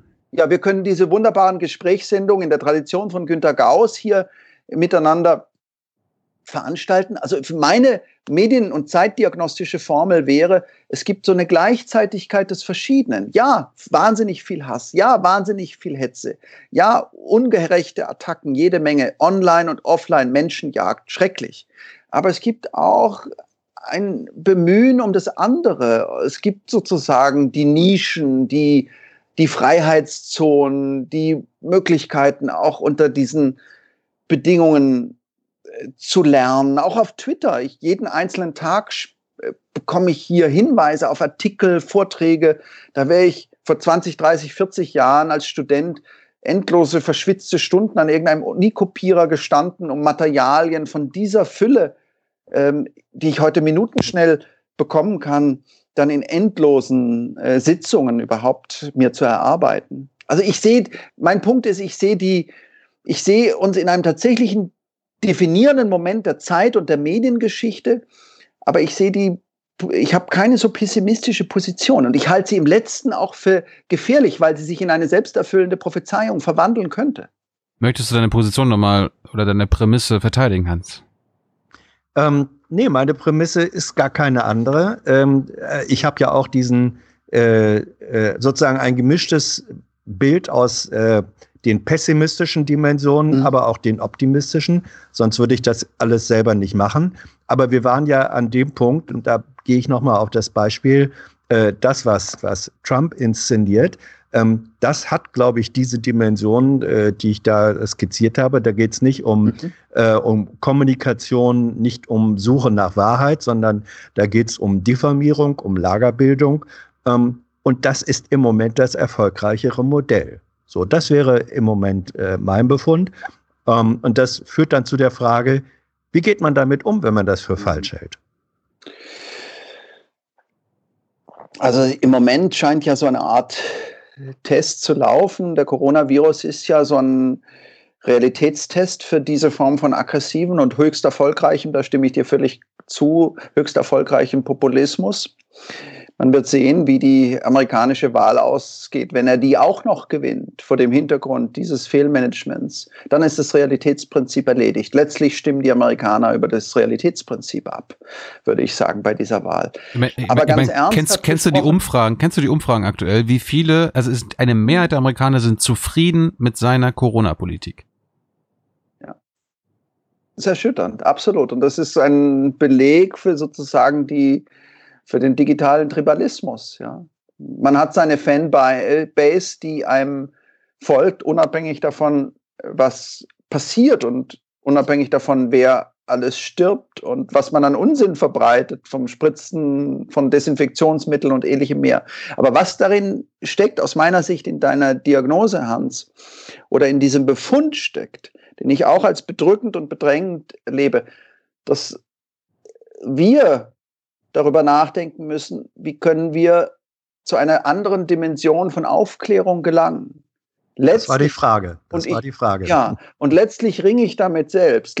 Letztlich äh, lese ich die Untersuchungen, die sagen, ja, das Faktische ist nicht so wichtig, das Emotionale ist viel zu zentraler. Ja, letztlich weiß ich auch von mir selbst, man denkt vielleicht nicht in Zahlen, Statistiken, Bullet Points irgendeiner monströsen PowerPoint-Präsentation. Man denkt in Geschichten. Geschichten sind das Medium unserer geistigen Existenz. Ich muss dir aber eines sagen. Ich persönlich weiß noch nicht ganz genau, was es bedeutet. Also wird man sich in einem Versuch, eine Figur wie Donald Trump zu schlagen, seinen Methoden zumindest annähern müssen? Ist das dann, wenn man sich ihm annähert, noch Aufklärung? Nein. Oder einfach nur der Versuch, gewissermaßen eine Gegengranate zu zünden und dann zu sagen, dann stellen wir die Atmosphäre der Rationalität wieder daher. Aber funktioniert das dann noch? Also mit diesen Fragen ringe ich. Ich bin völlig ähm, bei, bei deiner Diagnose. Wir brauchen eine andere Dimension der Aufklärung. Auch dieses kleine Buch mit Schulz von Thun ist der Versuch zu sagen, diese neue Dimension der Aufklärung kann nicht aus der Philosophie kommen, die Paradedisziplin der Uraufklärung, sondern sie muss im Grunde genommen Psychologie und Medienanalyse verbinden. Aber die Methoden selbst und wie weit gehen die Methoden, wie weit geht die Gegenemotionalisierung, wie weit geht das Bemühen um Gegennarrative in diesem Kampf letztlich dann doch wieder um die Vernunft des Menschen. In den Methoden bin ich mir selbst noch unsicher.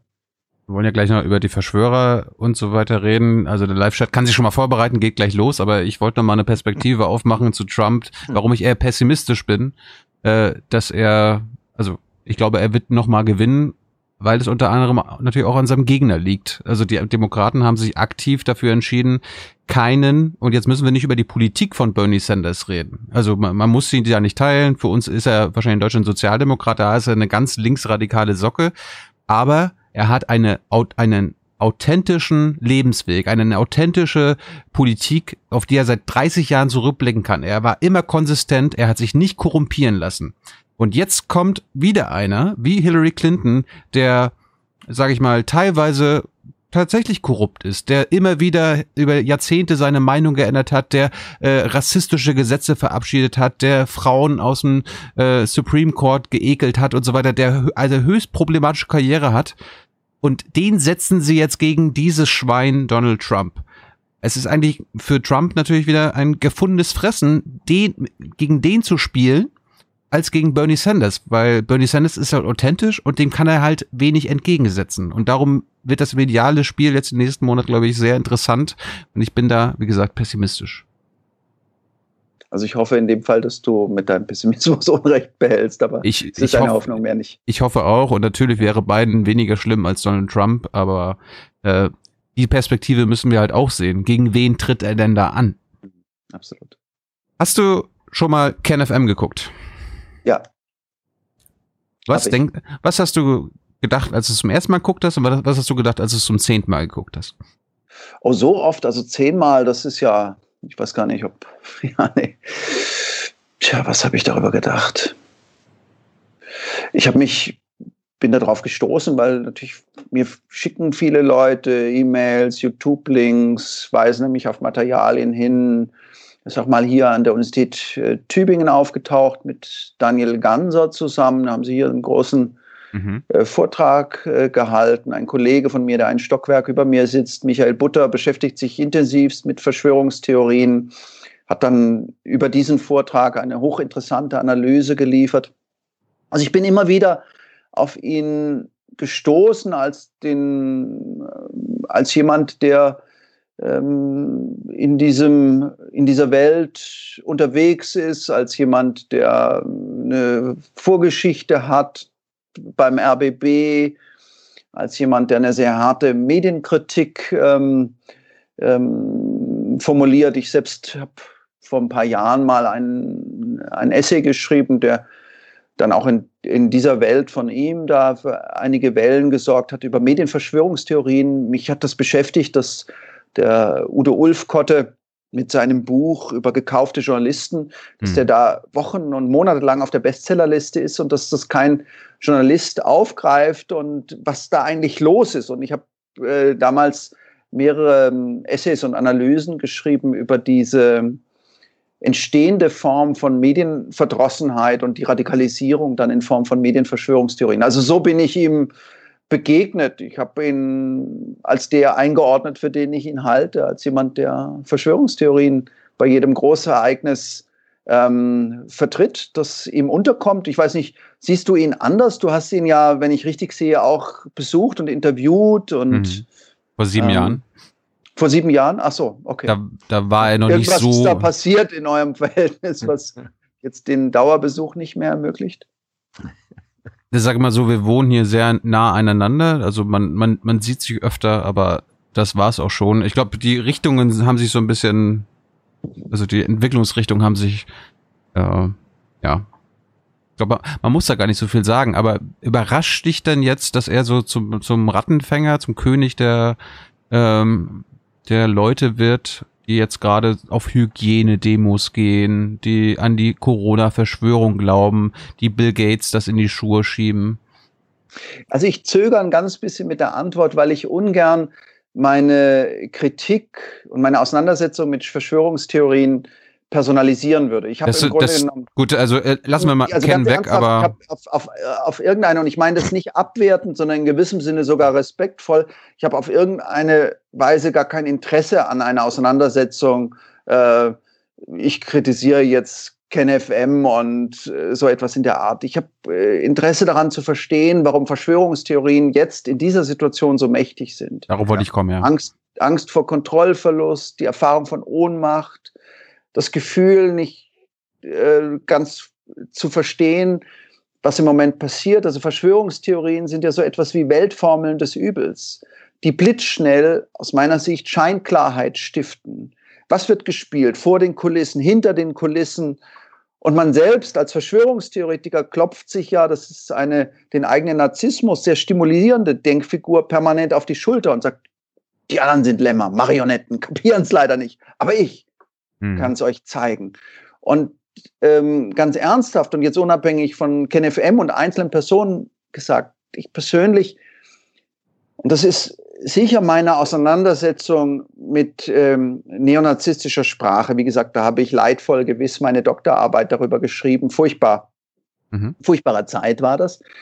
Ich beobachte die, die Wirkmacht von Verschwörungstheorien. Andere sind da sehr viel gelassen, aber doch mit einem einigen Schrecken, weil in dieser Denkfigur eine Dringlichkeit angelegt ist, eine Notwehrfantasie. Die Welt kapiert's nicht. Dieser Welt muss in ihrem ureigenen Interesse, die müssen dieser Welt die Augen geöffnet werden. Also das, was der Philosoph Hermann Lübbe einmal die ideologische Selbstermächtigung zur Gewalt genannt hat, die liegt aus meiner Sicht, und das sage ich nach diesen Auseinandersetzungen, vor allem auch mit äh, neonazistischer Sprache, die liegt in dieser Denkfigur mit beschlossen. Alle sind Teil eines Verblendungszusammenhangs. Wir werden auf entsetzliche Weise manipuliert. Wir müssen handeln. Vor dieser Form von Dringlichkeit und von dieser Form von Rhetorik, die, die macht mir Angst. Verblendung ist ein gutes Darf Stichwort. Ich ganz kurz was fragen? Ja. Können wir das Licht anmachen ja. bei dir? Ja, genau. Ich wollte gerade fragen, ich verschwinde hier langsam in der Dunkelheit ja. bei diesem. Ah, wunderbar. Aber ich bin jetzt bereit, genau. Jetzt ist schön. Jürgen Leinemann hat mal gesagt, für das Fernsehen ist die ganze Welt immer falsch belichtet. Das fand ich einen sehr schönen Satz. Aber auch hier auf YouTube brauchen wir noch zumindest so diese Funzel, die hier auf dem Tisch steht. Wunderbar. Ja. ja ähm, du hast jetzt selber den, den Bezug äh, zu rechtsradikalem Denken und Sprache schon hergestellt. Ähm, einer der zentralen Diskussionspunkte, auch in der Netzcommunity, ist, wie, damit, wie geht man damit um? Redet man miteinander? Wie weit, äh, das ist ja auch sozusagen so ein Topos, man muss ja miteinander reden, auf der einen Seite, und das wird man doch nochmal sagen dürfen, auf der anderen Seite, das ist ein Hin und Her. Wie weit ist es richtig und notwendig, mit Menschen, Rechtsradikalen, vielleicht auch Neonazis oder Verschwörungstheoretikern zu reden? Ähm, und wo sagst du dann auch, aber nee, hier ist Schluss, da geht's nicht mehr. Das ist auch, das also ist auch, das, ist auch, eine, auch eine Frage aus, ja. dem, aus dem Chat. Äh, ergänzend noch, wie schafft man es, fragt Rick, dass sie einen wieder ernst nehmen und nicht alles als schlafscharf Aussagen abtun? Mhm. Also ich persönlich würde äh, nicht mit einem äh, Neonazi sprechen und diskutieren, schon gar nicht öffentlich, weil ich sagen würde, das wäre eine Aufwertung. Also es gibt für mich ganz klar ähm, rote Linien des Diskurses und das sind Gewaltfantasien, das ist Antisemitismus, das ist Rassismus. Da würde ich sagen, ja, eine offene Gesellschaft tut gut daran, diese Grenzen zu markieren und das ist keine schöne und elegante Lösung, aber wir müssen auch intolerant gegenüber der Intoleranz äh, sein und sagen, das geht nicht. Aber wie redet man mit einem Menschen, der radikal anders denkt oder von dem ich Angst habe, er flüchtet sich in eine Welt, die ich für sektierisch und ideologisch halte? Die, das Bemühen darum, etwas Wertschätzenswertes in der Position des anderen zu entdecken. Wenn ich es mal eher hypothetisch durchexerziere am Beispiel des Verschwörungstheoretikers, gibt es eine positive Eigenschaft von Verschwörungstheoretikern? Ja, die Skepsis. Skepsis ist etwas Gutes. Skepsis ist etwas Wunderbares. Der Zweifel ist sozusagen das treibende Moment von Wissenschaft.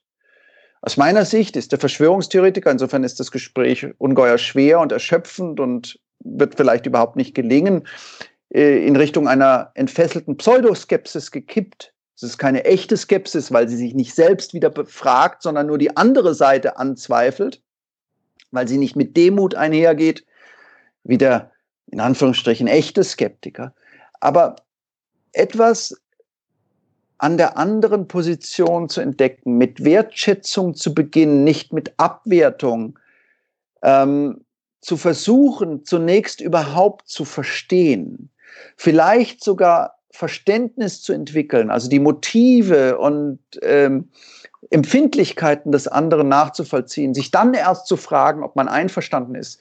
Das schien mir der richtige Weg. Aber ich glaube, man bräuchte an der Stelle ein ganz konkretes Beispiel. Dann das Mantra ähm, von Friedemann Schulz von Thun und mir lautet eigentlich, es kommt drauf an. Wir sind im Moment gesellschaftlich in einer ganz fatalen Entweder-Oder-Rolle. Also mit allen reden oder mit keinem reden. Entweder ist die Empathie nur Sympathie oder man ähm, soll sich doch wirklich äh, dem Dialog mit allen und jeden widmen. Ich halte diese beiden Extrempositionen für falsch. Ich glaube, man braucht beides. Man braucht die Gleichzeitigkeit des Verschiedenen. Man braucht die Fähigkeit, sich in den, in den Sinnhorizont des anderen hineinzuversetzen. Und man braucht die Fähigkeit zur Konfrontation. Man braucht die Streitbarkeit. Nur Stuhlkreismodus in dieser gesellschaftlichen Situation bitte nicht.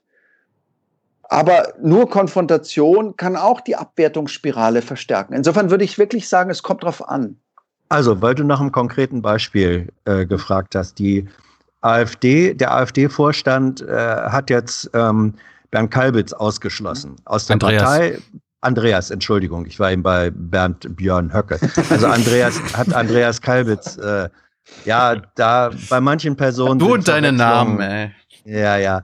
Also, Andreas Kalbitz äh, wurde ausgeschlossen, weil er eben Teile seiner offenbar Neonazi-Vergangenheit äh, verschwiegen hat. Ähm, wäre es richtig, ist es richtig, äh, mit Kalbitz ein längeres Gespräch zu führen und zu veröffentlichen? Aus meiner Sicht nicht, nein. Auch nicht mit Björn Höcke. Wenn man sich mit äh, den ähm, Hintergründen beschäftigt, dann muss man sagen, aus meiner Sicht sind das hartgesottene Rechtsradikale mit einer langen Politkarriere in diesem Milieu. Äh, was äh, würde ich herausfinden, dass sie das sind oder dass sie versuchen, ihre Autorschaft von einzelnen Artikeln im NPD-Milieu, im Falle von Björn Höcke, oder ihre Mitgliedschaft bei äh, rechtsextremen Gruppierungen eher zu verniedlichen und zu bagatellisieren oder ganz zu leugnen. Ein solches Gespräch würde ich nicht für zielführend halten, so, du mich persönlich sag, fragst. Ja, ich äh, habe jetzt auch eine persönliche Erweiterung. Ähm, Andreas Kalbitz war ja Spitzenkandidat seiner Partei bei den Landtagswahlen im letzten Jahr. Thilo Jung hat eine Serie gemacht von Interviews, Einzelinterviews mit Spitzenkandidaten. Eins davon war eins äh, mit Andreas Kalbitz. Ähm, ist auch noch im Netz zu sehen. Und die Punkte, die jetzt sozusagen rauskommen, äh, über seine Vergangenheit, sind in dem Gespräch, und das haben viele kritisiert äh, aus der Kalbitz-freundlichen Ecke, Du bezeichnest den ja, du fragst den immer nur, bist du ein, äh, bist du ein Neonazi? Hast du da Berührung gehabt und so weiter? Ein Stück weit der Aufklärung, die jetzt da ist, ist in diesem Gespräch öffentlich gemacht worden. Aber gut, da haben wir natürlich eine unterschiedliche Auffassung, was ist ein Gespräch oder ein Dialog. Interview, Interview war Ja, und da würde ich eben sagen, ja, das ist ein demaskierendes Interview. Ähm, ich, wie gesagt, ich kenne das jetzt nicht, insofern verlasse ich mich jetzt auf euch. Ja, das ist ein demaskierendes Interview. Wunderbar. Aber in einem Gespräch, das diesen Namen verdient, oder in einem Dialog, der diesen Namen verdient, muss ich davon ausgehen, die andere Seite könnte einen Punkt haben. Der andere könnte recht haben. Es entsteht idealerweise in diesem gemeinsamen Tanz des Dialogischen, in diesem Tanz des Denkens, das ist für mich die Ultrakurzdefinition eines Dialogs, in diesem Tanz des Denkens entsteht etwas Drittes, was der eine nicht hat und der andere nicht hat, was sich erst aus dem Miteinander und dem Gegeneinander und der Reibung der unterschiedlichen Positionen ergibt. Und da würde ich sagen, nee, in dieser Hinsicht interessiert mich Herr Kalbitz nicht und auch Herr Höcke nicht. Dazu weiß ich zu viel über Sie und ich kann den wertvollen Kern für eine ernsthafte dialogische Anstrengung in Ihrer Position nicht entdecken. Und insofern vermute ich, auch du, Thilo, hast dich nicht genähert in einer genuin dialogischen Haltung. Mal sehen, was sich da an Interessantem, an Nuggets zutage fördere aus dieser völlig falsch eingeschätzten Figur, dann wärst du massiv attackiert werden worden oder kritisiert worden, aus meiner Sicht dann zu Recht, sondern du hast dich eigentlich mit dem Ziel der Demaskierung genähert auf der Basis deiner Recherchen und deines Vorwissens. Aber dann wäre es kein Gespräch. Nee, es war natürlich ein Interview und ich habe mich natürlich mit anderen Interviews äh, von ihm im Vorfeld beschäftigt und ich mir ist aufgefallen, was mich daran genervt hat und dass zum Beispiel vielleicht eine, manchmal zwei Fragen zu seiner Vergangenheit gestellt wurden und das in dann zwei Minuten auch ähm, abgearbeitet wurde und dann wurde inhaltlich so, als ob man mit einem Grünen oder Linken und so weiter gesprochen hat, über die aktuellen Themen gesprochen. Und mir war halt wichtig, dass ich ihm eine halbe Stunde lang, also es war am Ende eine halbe Stunde lang, jeden einzelnen Punkt äh, der Nachweis, äh, der nachweislichen Vergangenheit von ihm äh, durchgesprochen habe. Also angefangen äh, seinen Einstieg bei der CSU, dann ist er bei den Republikanern gelandet, dann war er bei der Bundeswehr, äh, hat dann für den Vitico-Bund geschrieben, dann behauptet er im Interview, dass sich äh, danach zehn Jahre lang hat er sich da völlig von frei gemacht und zwischendurch bin ich dann mit den Fakten aufgetischt und habe gesagt, ja, aber dann hast du noch für die geschrieben, dann warst du bei der heimattreuen deutschen Jugend, warum warst du da und da und da und da und am Ende hat er gemerkt, dass ich besser über seine Vergangenheit offenbar Bescheid weiß als er selbst und er hat quasi aufgegeben. Also er hat dann immer nur noch dieselben Antworten geben und dadurch, dass er immer dieselben Antworten gegeben hat, also dieselben Ausreden, ne, ich war halt neugierig, ich war interessiert, dann hat er Antworten gegeben, die aber nicht äh, zu den Fakten gepasst haben und das hat er dann wieder selbst im, äh, im Interview einräumen müssen. Äh, das konnte ich natürlich vorher nicht planen, dass das so gut läuft, aber im Nachhinein ist es viel, viel besser gelaufen und jetzt gerade, äh, was alles jetzt noch rausgekommen ist, noch viel besser gelaufen, als es äh, damals war. Aber ein perfektes Interview war es natürlich nicht. Ich meine. Aber ich aber, glaube, dann hat das aus meiner Sicht eine sehr wichtige aufklärerische oder demaskierende Funktion. Aber ich würde doch darauf beharren, es ist eigentlich kein Dialog. Nee. Im Dialog sind wir bereit, voneinander zu lernen. Und jemand, der sich Jahrzehnte im neonazistischen Milieu ähm, bewegt, tut mir leid, von dem möchte ich echt nichts lernen. Mhm. Der liegt meine, falsch. Darum, darum laden wir zum Beispiel in diese Sendung keine AfDler ein. Ja. Mhm. Äh, die, die, die Strategie der Bundesregierung ist ja jetzt auch eine neue. Also sie geht, ich bin, ich, du weißt ja, ich bin auch bei der Bundespressekonferenz, Hans in der Regel auch, wenn nicht gerade Corona ist.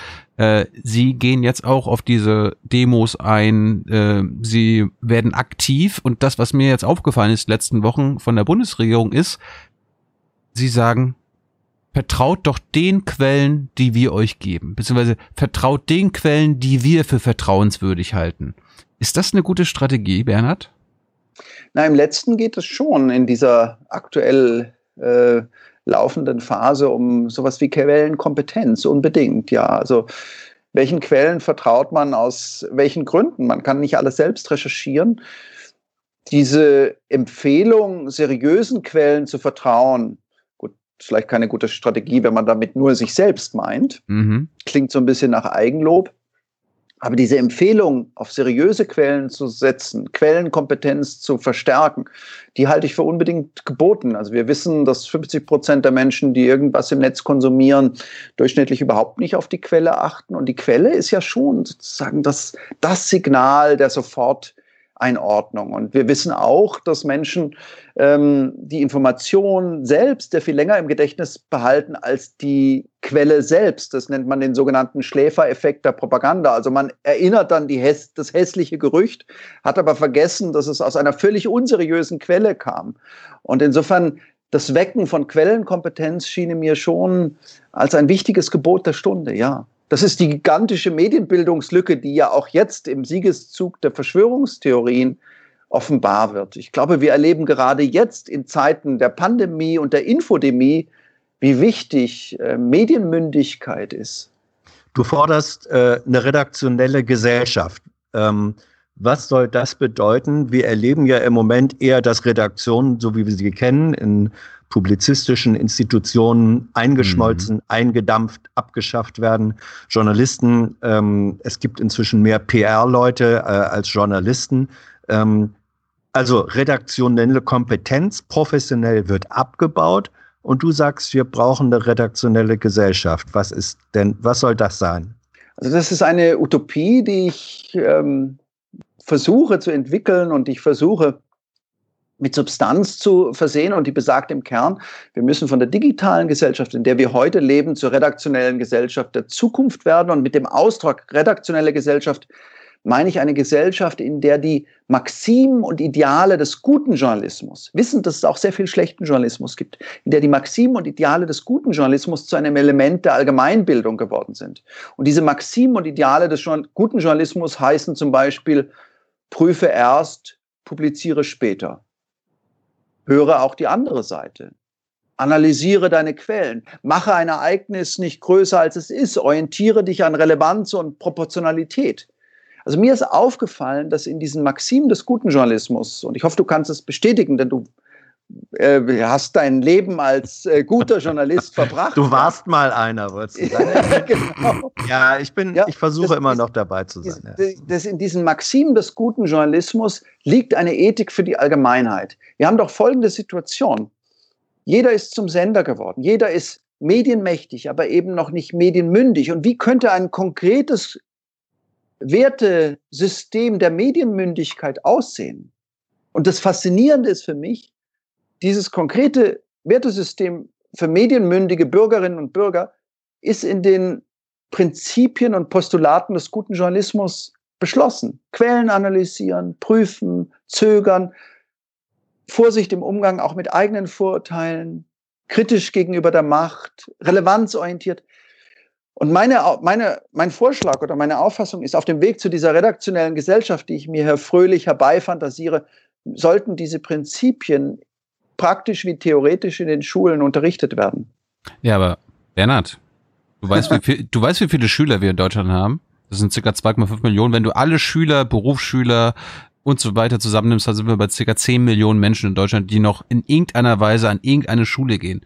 Was machst du mit den anderen 73 Millionen Menschen in Deutschland?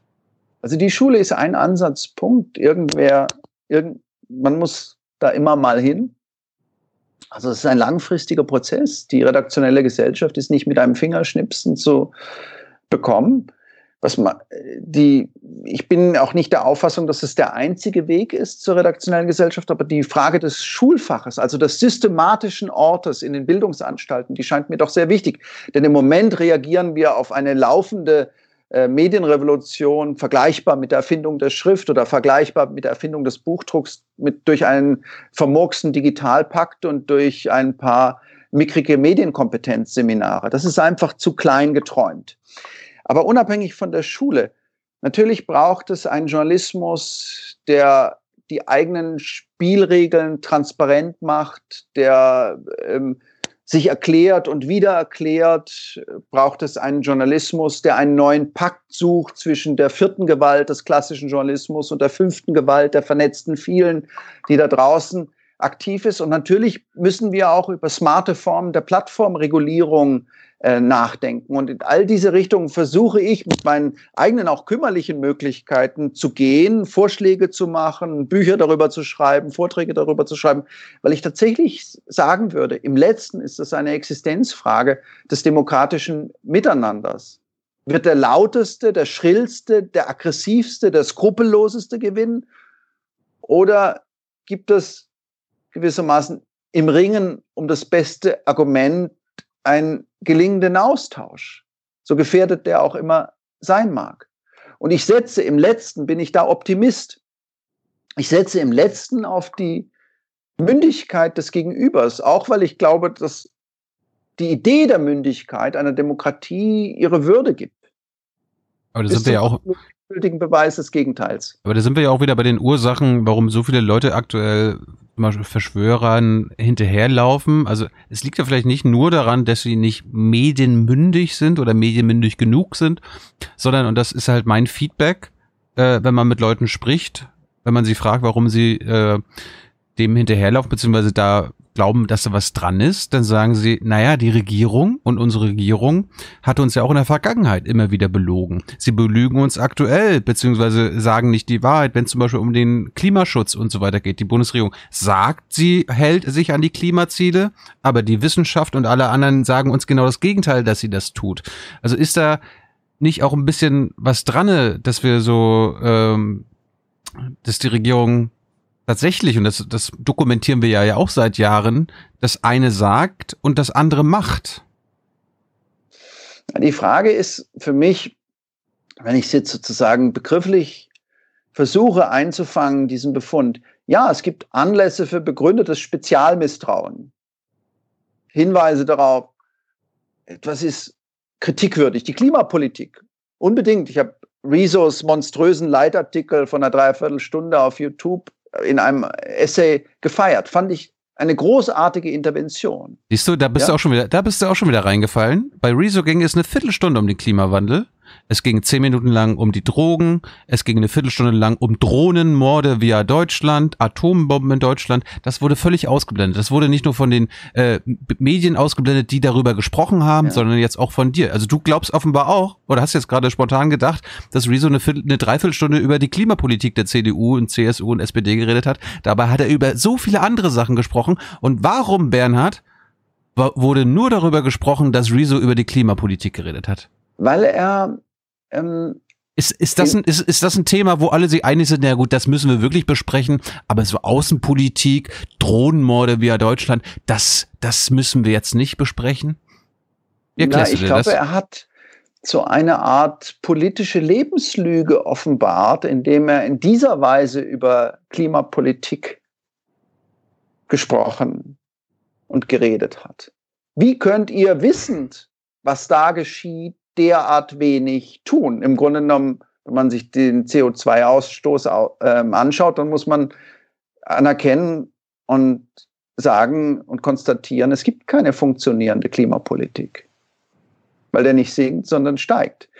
Und diese Lebenslüge offenbar gemacht zu haben, das würde ich sagen, das ist die, die große Leistung. Aber ich habe mir, das muss ich natürlich jetzt sofort einräumen, ich es im Nachhinein, werde ich die Minutenzahl äh, messen zu den einzelnen Themen. Für mich war das der, der, äh, der, der sozusagen stärkste Punkt der Argumentation und für mich war die Reaktion der äh, klassischen Politik die Reaktion von Kramp-Karrenbauer, die Reaktion aus dem Adenauer Haus der CDU, diese Mischung aus Umarmung, Brüskierungs- und ähm, Niedermachversuch äh, geradezu erschütternd. Ich würde ja gleich nochmal über äh, ein paar Zuschauerfragen reden und ja. wir wollen jetzt ja nicht zwei Stunden machen, sonst brauchst du noch eine Lampe, Bernhard. Also ich ähm, habe noch, soll ich noch mal ein Licht Ja, mach mehr? noch mal. Ja, mach wenn noch du noch eins hast. Ich habe ja. noch eins, ja? Ja, okay. oh! Ja! Das Wie ist das denn jetzt? Das sieht gut jetzt aus. können wir zwei Stunden machen. Kein also Naja, wir, wir, wir, haben ja auch noch, wir haben ja auch noch Leute ja, ja. hier, die arbeiten, die vielleicht Kinder haben, Hans. Ähm, ja. Aber Bernhard, eine Sache, die ich jetzt auch noch verschwiegen habe, Rezo hat ja am Anfang vor dem Klimathema auch über die ökonomische Frage geredet, über Ungleichheit und so weiter. Und da kommt mir gerade auch als äh, ökonomisch denkender Journalist ähm, die Frage auf, warum wird das eigentlich so selten in unseren Medien, gerade in den großen Medien, äh, mh, ja, ausgespart? Das ist ja eigentlich des Pudels Kern. Ja, die, Ökono die Ökonomie unserer heutigen Zeit. Die, du, du kannst daran Corona ableiten, du kannst den Klimaschutz ableiten, der Turbokapitalismus, der Kapitalismus an sich ist, das sollte vielleicht auch eines oder das große Thema sein und das wird eigentlich, zumindest in den Talkshows und im Fernsehen, aber auch in den meisten Medien, komplett ausgespart und wenn, dann ist es irgendwann ein Feuilleton, so ein Spezialthema. Wie erklärst du dir das? Meine Erklärung ist nicht sehr schmeichelhaft. Die lautet, dann ist auf einmal jeder ähm, womöglich kritikwürdig in seiner Gier, in seinem Streben nach immer mehr, nach Exzess, nach oder fast jeder. Also wir haben natürlich, und ich glaube, das muss man so sagen, Lebenslügen unserer Art des Umgangs miteinander, mit dem Menschen, mit der Natur, mit den Ressourcen, mit Tieren, und diese Lebenslügen werden durch eine bestimmte Art der fundamentalen Anfrage auf einmal berührt, touchiert. Und dann zucken wir zurück und sagen, nein, nein, lass uns mal lieber dieses einfache Thema. Ist eigentlich der institutionelle klassische Journalismus, vor allem der Hauptstadtjournalismus, in seiner relativen Nähe ähm, auch zu den politischen Akteuren, das ist ja Kern der Mainstream-Kritik, äh, äh, ist er sozusagen unausweichlich ein Propagandist dieser Lebenslügen? Das glaube ich nicht, nee. Ich sehe und hab, nehme den äh, Journalismus, also wenn man sozusagen den Journalismus mhm. betrachtet, tatsächlich anders, freundlicher, vielfältiger ähm, wahr. Ich erlebe es so, dass da und das im Moment einer drastisch dramatischen Krise wie jetzt in Corona-Zeiten und einer schleichenden Krise, die es vorher schon gab, doch ein, ein Bemühen gibt, eine Suche nach einer anderen Tonlage, nach einer Sprache, die auch die radikalen Fragen widerstellt. Also ich würde nicht gewissermaßen mit dem Finger auf die Hauptstadtjournalisten äh, ähm, zeigen, die sich zu sehr gemein machen. Ich kann das. Ja, wir gehören kann, ja selber dazu. Ja, also es ist genau. Ja, es ist, also, äh, ne, wir sitzen ja in dieser, wenn man so will, äh, Blase mit drin. Mhm. Ähm, deswegen und da, äh, ja, haben auch unsere eigenen Erfahrungen mit den Kollegen gemacht. Haben, ne? So und mhm. deswegen ist ähm, wirklich die die Frage, wie sieht das von außen aus? Man kann sich, wenn man zu etwas dazugehört, mhm. da, Selbstkritik ist immer schön, aber oder, äh, oder Selbstreflexion, äh, aber gleichzeitig schwierig. Du würdest von außen nicht sagen, dass es da eine zu enge, zu große Nähe gibt, die das, die verhindert, dass die fundamentalen Fragen gestellt werden? Was wären diese fundamentalen Fragen? Brauchen wir ein anderes Wirtschaftssystem? Ja wäre so eine fundamentale. Das ist ja, das ist, also das habe ich jetzt gerade mitgenommen von dir. Die größte Lebenslüge versuchen wir immer noch zu vermeiden, äh, die mhm. anzuerkennen. Also, dass wir einen zukunftsfähigen ja. Kapitalismus haben, dass wir in einer sozialen Marktwirtschaft sprech, äh, leben und so weiter und so fort. Nur, ich kann aus meiner Sicht, wenn ich ehrlich bin, diese Frage nicht lösen, indem ich sage, es, die wird nicht thematisiert, weil die Journalisten die nicht thematisieren sondern weil wir alle auf irgendeine obskure Weise miteinander in unserer Bequemlichkeit, unserer Bestätigungssehnsucht, in unserer und in unserem fehlenden Mut diese Frage nicht thematisieren wollen. Ja, aber Bernhard, also hab, Bernhard, Bernhard, ist nicht die Aufgabe von Journalismus, äh, den Leuten quasi zuzumuten, was sie sehen, lesen, hören sollen und nicht das, was sie hören, lesen wollen? Und dann, dann müssen, dann müssen wir quasi, dann müssen wir aber auch äh, vorangehen und sagen, okay, wir müssen über unseren Kapitalismus sprechen. Der Journalismus, der gewissermaßen einsam die radikale, aber vielleicht richtige Botschaft herausschreit, in völliger Ignoranz des Publikums, der könnte ja auch gewissermaßen schlicht und einfach deshalb scheitern, weil ihm niemand zuhört, weil er sich gewissermaßen selbst marginalisiert. Und ich persönlich erlebe es schon so, also wenn ich aktuell lese ich ähm, das Buch von Bernd Ulrich, ja, über die ökologische Frage. Alles wird anders, heißt es. Ich erlebe es schon so, dass dieses Buch außerordentlich interessant ist. Ich weiß nicht, ob ihr ihn schon in der Sendung hattet, hm. weil er genau das tut. Er sucht eine andere Sprache. Eine Sprache des sich durchlässig machens, des Berührbarwerdens für die radikalen Fragen. Und äh, ich habe euer Interview gesehen mit Maya Göpel. Ihr Buch ist auf äh, der Spiegelbestsellerliste irgendwo ganz weit oben jemand, der mit äußerster Radikalität und Kompetenz und gleichzeitig in dem Bemühen, gewissermaßen zwischen den unterschiedlichen Diskurswelten, die sie sehr genau kennt, zu vermitteln, diese radikalen Fragen stellt. Also ich sehe die, die, die Situation des Journalismus oder der, der Publizistik nicht so monolithisch, nein. Und wenn, dann würde ich versuchen, immer mit einem Finger mindestens auch auf mich selbst zu zeigen. Ich bin derjenige, der seinen Weg geht, ohne diese radikalen Fragen mit großer Begeisterung von morgens bis abends zu stellen. Ich weiß nicht, wie es euch geht. Vielleicht stellt ihr die permanent, treiben die euch permanent um, klagt ihr die in jedem Moment eures Lebens ein. ich tue es, wenn ich ehrlich bin, nicht. Ich, ich schäme mich ein Stück für dieses Auseinanderklaffen von äh, Einsicht und Handlung, von, ähm, von dem äh, wunderbaren Flug an irgendeinen entfernten Ort der Welt und dem gleichzeitigen Wissen, was in der Zusammenballung der unterschiedlichen Leute, die genau dasselbe wollen, ähm, dann geschieht. Ich meine, Hans, hast du das zehn Jahre im Hauptstadtstudio gearbeitet? Wie oft habt ihr über das, unser, äh, wie oft habt ihr das Wirtschaftssystem in Frage gestellt von uns in Europa, in Deutschland? Ja, das ARD Hauptstadtstudio war nicht äh, die Redaktionszentrale der Roten Fahne, ähm, die sich im Übrigen auch nicht durchgesetzt hat als äh, Massenmedium. Äh, nein, das die ist. Die nicht so eine hohe Auflage, oder? Die hatten nicht so eine, nicht so eine hohe Auflage. Nein, das, ich glaube, das ist, jetzt bin ich wieder bei dem Punkt, dass Institutionen, vor allem große journalistische Institutionen, die haben eine eigene Dynamik, die haben eine eigene äh, Agenda ähm, und die setzt du nicht plötzlich durch Willensakt äh, außer Kraft. Ähm, das hielte ich auch für illusorisch. Ähm, manchmal ist es so, dass Journalismus ähm, dann reagiert, wenn aus der Gesellschaft heraus oder auch aus ökonomischen Krisen diese Fragen sich aufdrängen. Aber ich glaube nicht, dass äh, Journalismus so gesehen Revolution macht, wenn man das mal. Nein, nein, das, äh, so, das, das ne? meinte ich auch nicht. Aber äh, Rezo ist ein perfektes Beispiel. Jetzt gerade bei ja. Bernhard, aber auch bei den Leitmedien gewesen. Sie haben sich das Thema Klimawandel rausgenommen, haben aber seine anderen Themen komplett, und damit meine ich wirklich komplett ignoriert. Drohnenmorde, Drogenpolitik, ein bisschen Ungleichheit, da hat die FAZ am Anfang so ein bisschen nachgeforscht. Aber wo, wie, wie kommt das? Weißt du, man, man thematisiert Rezo und dann sucht man sich ein. Thema raus und lässt die anderen weg.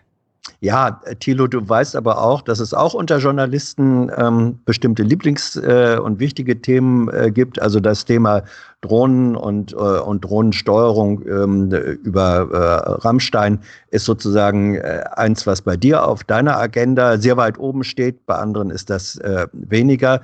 So, es gibt auch ähm, sowas wie eine Aufmerksamkeitsökonomie, ähm, Bernhard. Das ist auch eins deiner Themen. Ähm, ist diese Aufmerksamkeitsökonomie, ähm, in der entschieden wird, wem oder was widme ich jetzt meine Aufmerksamkeit, ist es beliebig steuerbar oder wie kommt sie zustande? Wie kommen Ihre Schwerpunkte zustande? Das wird jetzt die nächste Dreiviertelstunde, oder?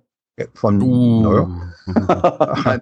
Nein, aber äh, ich persönlich erlebe diese das, was du Aufmerksamkeitsökonomie nennst, eher als Resultat eines Zusammenspiels der ganz unterschiedlichen Faktoren. Natürlich haben wir einen Journalismus, der sich sehr stark verändert hat, der in manchem auch schwächer geworden ist. Wir haben die ungeheuren Möglichkeiten der Vernetzung. Wir haben die Echtzeitquoten. Wir sehen heute in Echtzeit, und das ist eine äh, Tiefenursache der Überhitzung des Kommunikationsklimas, wenn man so will. Wir sehen in Echtzeit, was funktioniert, was geht.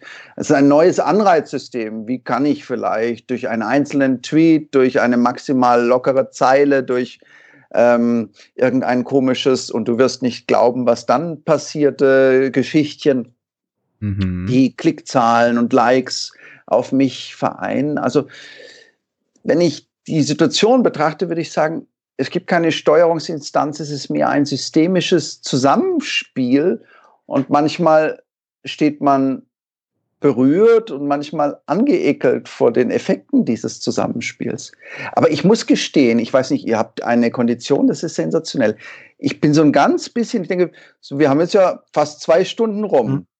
Also ich, ich, ich wollte jetzt nicht, dass ich, ich, aufhören will, aber ich, ich merke, ich kriege leise. Irgendwann müsst ihr einfach übernehmen und ich. Äh also ich, ich bin mit ich bin mit meinen Themen durch. Ich hätte nur ein paar Zuschauerfragen, die wir unbedingt äh, abarbeiten müssen. Nicht alle, aber ein paar. Ja. Übrigens Echtzeit und so weiter. Hans, der Perksen, der zieht ziemlich gut. Wir haben unsere Live-Zuschauerzahl im Vergleich zum Anfang verdoppelt schon. Der ja. zieht der zieht. Also Bernhard, äh, glaub ruhig, dass das äh, die Leute interessiert. Die schalten nicht ab, sondern äh, schalten eher zu. Und die meisten, okay. Bernhard, die meisten werden sich dieses Gespräch im Nachhinein anhören. 90 Prozent okay. der Leute hören sich das im Nachhinein an, nicht live. Wir fangen mal an mit Raphael. Oder hast du, hast du noch eine Frage, Hans? Wolltest du mal Nein. was? Nee, nee, nee, nee, nee. Aber, aber wenn du eine Nachfrage zu einer Zuschauerfrage hast, geht das natürlich auch. Bernhard, Klar. Raphael fragt, wie siehst du Religion als Angstbewältigungsstrategie? Die Kurzformel wäre, Sie können die Angst verdrängen oder die Angst erlösen. Und die reife Form der Religiosität oder die reife Form der Spiritualität wird mir helfen, mich der Angst zu stellen. Darf ich so knapp und rätselhaft und aphoristisch ja, ja. antworten? Ich bin froh, dass du es tust. Je mehr Zuschauerfragen können wir noch mit rein. Den Detlef fragt dich, welche Rolle spielt Kommunikation bei der Überwindung von Krisen? Eine absolut entscheidende. Je massiver die Krise, desto wichtiger ist eine integrierende Kommunikation, eine Kommunikation, die zur Besonnenheit aufruft, beruhigt, in gewissem Sinne stabilisiert und sei es mal über die einfach nur gute Geschichte. Ich äh, formuliere mal Traders Frage ein bisschen um. Was hältst du davon, dass die Bundesregierung Nudging betreibt? Nudging ist eine paternalistische Idee. Ich weiß es besser und stupse dich auf verdeckte Weise in die Richtung, in die ich dich haben will, ohne dir die Gründe zu liefern. Für mich ähm, kein aufklärischer Standpunkt. Ich habe letztens, glaube ich, es war letzte Woche oder vor zwei Wochen, gab es eine Studie, ähm, die aufzeigt, wenn die wenn das BPA, das Bundespresseamt, eigene Umfragen in Auftrag gibt und die Umfragen Ergebnisse produzieren, dass die unmittelbar in die Sprache der Kanzlerin und Minister einfließt und sie ihre eigene, äh, ihre eigenen Reden und Worte so nudgen, damit das beim Publikum, bei Oma Erna, bei Bernhard und bei Hans besser ankommt. Was hältst du davon? Ist, Nichts. Ist das Demoskopisches, das ist machtpolitisch sicher sehr erfolgreich. Das ist eine Art demoskopisches Regieren. Man tastet Stimmungen ab und äh, fasst diese Stimmung dann in Begriffe oder in Politik oder in Entscheidungen. Gute Politik ähm, kann nie gewissermaßen ganz nur Stimmungschamäleon sein. Sie muss. Kann man, kann man, kann man, kann man da irgendwas, kann man da irgendwas gegen machen? Ja, darüber sprechen. Das ist eine interessante Rechercheaufgabe. Wie, wie, wie viel Geld wird für solche Umfragen ausgegeben? Wie werden sie benutzt? Wie, ähm, also man sieht hier, dass Demoskopie gewissermaßen zur Hilfsdisziplin für Anpassungs- und Mimikry-Prozesse geworden ist, ja. Mhm. Fruchtoase fragt, seit einigen Jahren wird der Begriff Fake News inflationär als Kampfbegriff benutzt. Bernhard, was sind Fake News eigentlich und kannst du den Begriff historisch einordnen? Also, ich habe selbst meine Fragen, ob man den Begriff Fake News immer benutzen kann und ob er nicht gewissermaßen zur Abwertungsvokabel äh, taugt. Aber Fake News wäre die äh, bewusst aus ökonomischen Gründen, aus politischen, ideologischen Gründen in Umlauf gebrachte Falschnachricht. Das wäre für mich die Ultrakurzform. Und Fake mhm. News hat es schon immer gegeben, aber wir haben jetzt eine, vielleicht so viel zur historischen Einordnung, also nur ganz kurz, aber wir haben jetzt natürlich eine Infrastruktur der Information in Gestalt von Plattformen, die eine ganz andere Fake News-Schwämme ermöglichen. Denken wir an die Wahl von Donald Trump, denken wir an den Brexit, denken wir ähm, äh, an die jetzige Auseinandersetzung rund um äh, Corona.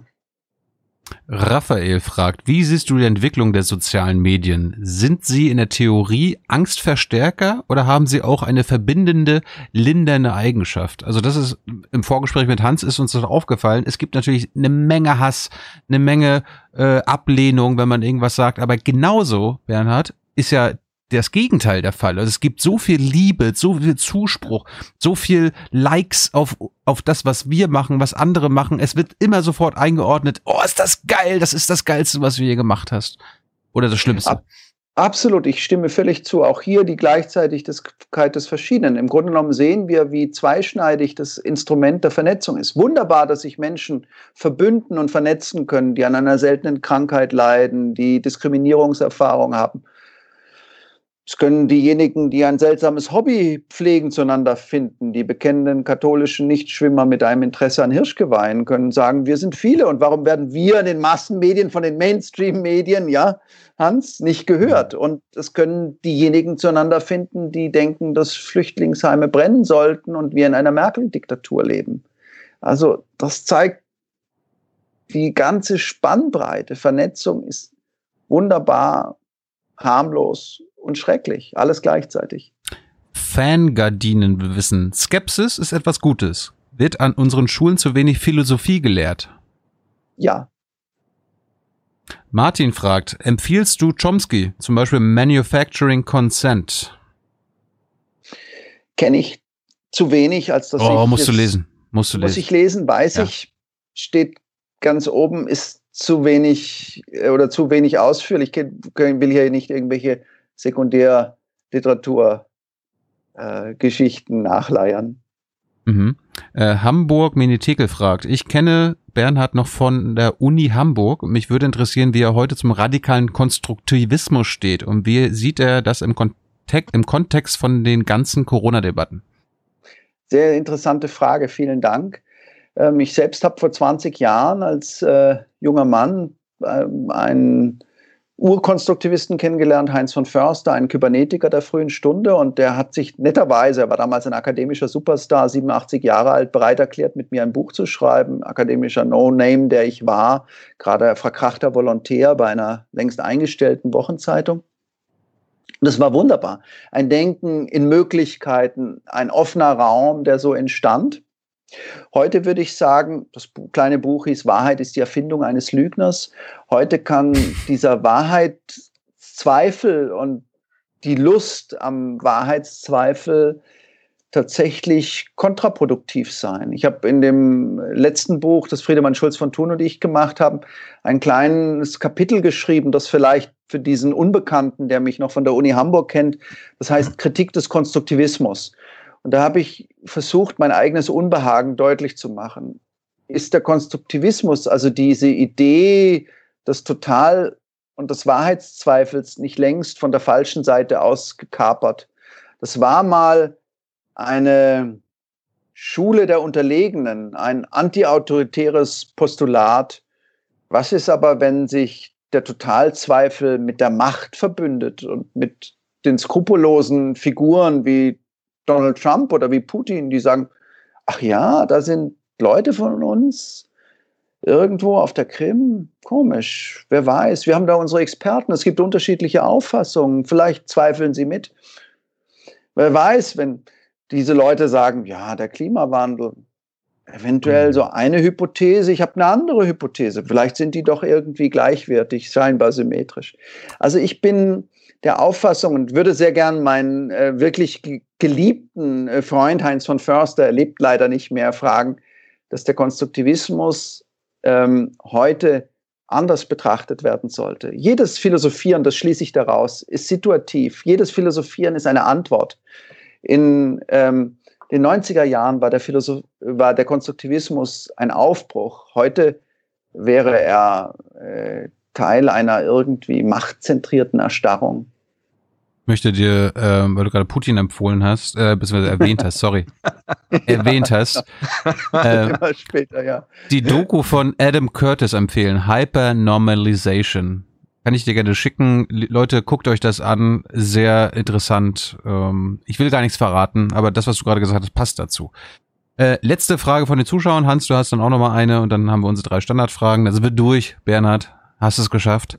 Richard fragt dich. Bestimmte Berufsgruppen waren frühzeitig und weitreichend von der Pandemie betroffen und da sind es noch immer, zum Beispiel Messebau, Events und so weiter. Berichtet wurde darüber entweder kaum oder sehr spät. Ist das medialer Klassismus? Hochinteressante Frage, denn wir sehen, das Virus ist demokratisch, kann jeden infizieren, aber die Not ist hierarchisch. Warum wurde darüber so wenig berichtet? Ich denke in der Tat, ähm, es gab sozusagen eine Schockphase, die einen rein virologischen Blick begünstigt hat und nicht so sehr die Frage nach den Konsequenzen. Und zum den, auch das sage ich mal, selbstkritisch erschütternden Erfahrungen dieser Corona-Krise gehört, überhaupt zu erleben, wie wichtig jemand ist, der im Supermarkt an der Kasse seinen schlecht bezahlten Dienst tut. Wie wichtig jemand ist, der jeden Tag die Post austrägt oder ähm, eben ähm, in einem äh, Job ist, äh, um Lebensmittel auszufahren oder zu irgendeinem anderen zu bringen. Also da denke ich, ist etwas dran. Das ist eine interessante Spur des Denkens. Was können diese Berufsgruppen von der Bundesliga oder der Autoindustrie lernen? Die haben das bekommen, was sie wollen. Mhm. Ehrlich also, gesagt können sie im Moment nur lernen, dass die Welt ungerecht ist. Das Aber wussten sie schon vorher, glaube ich. Bernhard. Ja, was sie im, in einem ernsten Sinne, das überfordert mich, weil es ist eine unglaublich wichtige Frage. Also was können diejenigen, das ist eine unglaublich wichtige Frage, deswegen ich habe keine Antwort, aber die Frage ist, wie können Menschen, die völlig zu Unrecht, schlecht bezahlt sind, unterprivilegiert sind, wie können die die Strategien ähm, der Lobbyarbeit so verstehen lernen, dass sie auf andere Weise gesehen, wahrgenommen und auch ähm, ökonomisch bedacht werden? Ich habe keine Antwort. Hast du eine? Nein. Hans. Ja, meine letzte Frage ist ähm, ein wichtiger Satz in diesem Gespräch äh, zwischen Schulz von Thun und dir ist die These, die Wahrheit beginnt zu zweit. Was heißt das? Das heißt, dass der andere, so unterschiedlich er sich auch artikuliert, womöglich einen Punkt hat und dass nur aus dieser Haltung der Wertschätzung heraus, der Bereitschaft, den eigenen Irrtum für möglich zu halten, dass nur aus dieser Haltung der Suche, vielleicht hat der andere doch recht, ein wirkliches Gespräch entstehen kann. Also nicht Abschied von der äh, Person des Wahrheitsverkünders, auch des journalistischen Wahrheitsverkünders, hin zum Wahrheitsinteressierten, der das Risiko eingeht, äh, dass die eigene These falsch sein kann, zumindest in Teilen. Absolut, ja. Das wäre das Ideal, das wäre die Idee.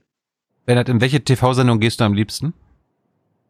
Ja, in diese hier, diese Gesprächssendung. Wir, wir, sind, kein, wir, wir sind keine TV-Sendung. Okay, wir also, Kla Klaus, also Klaus Kleber scheint dich öfter anzurufen, aber scheinst du immer dabei zu sein.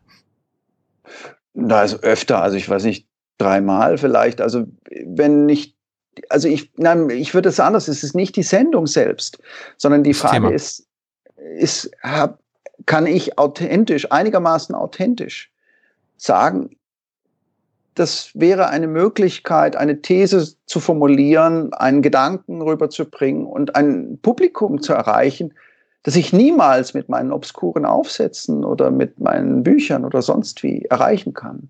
Und das ist mhm. die Chance des, des Massenmediums Fernsehen.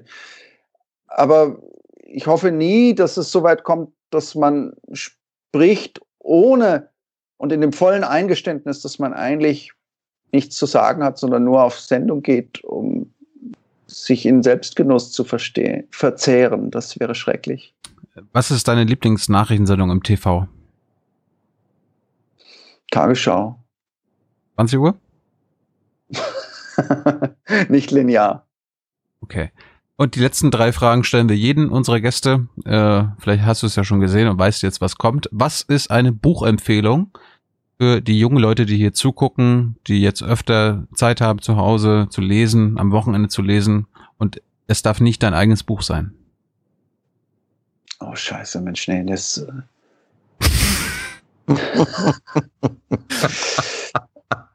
also, ja, aus welchem Bereich, Tilo?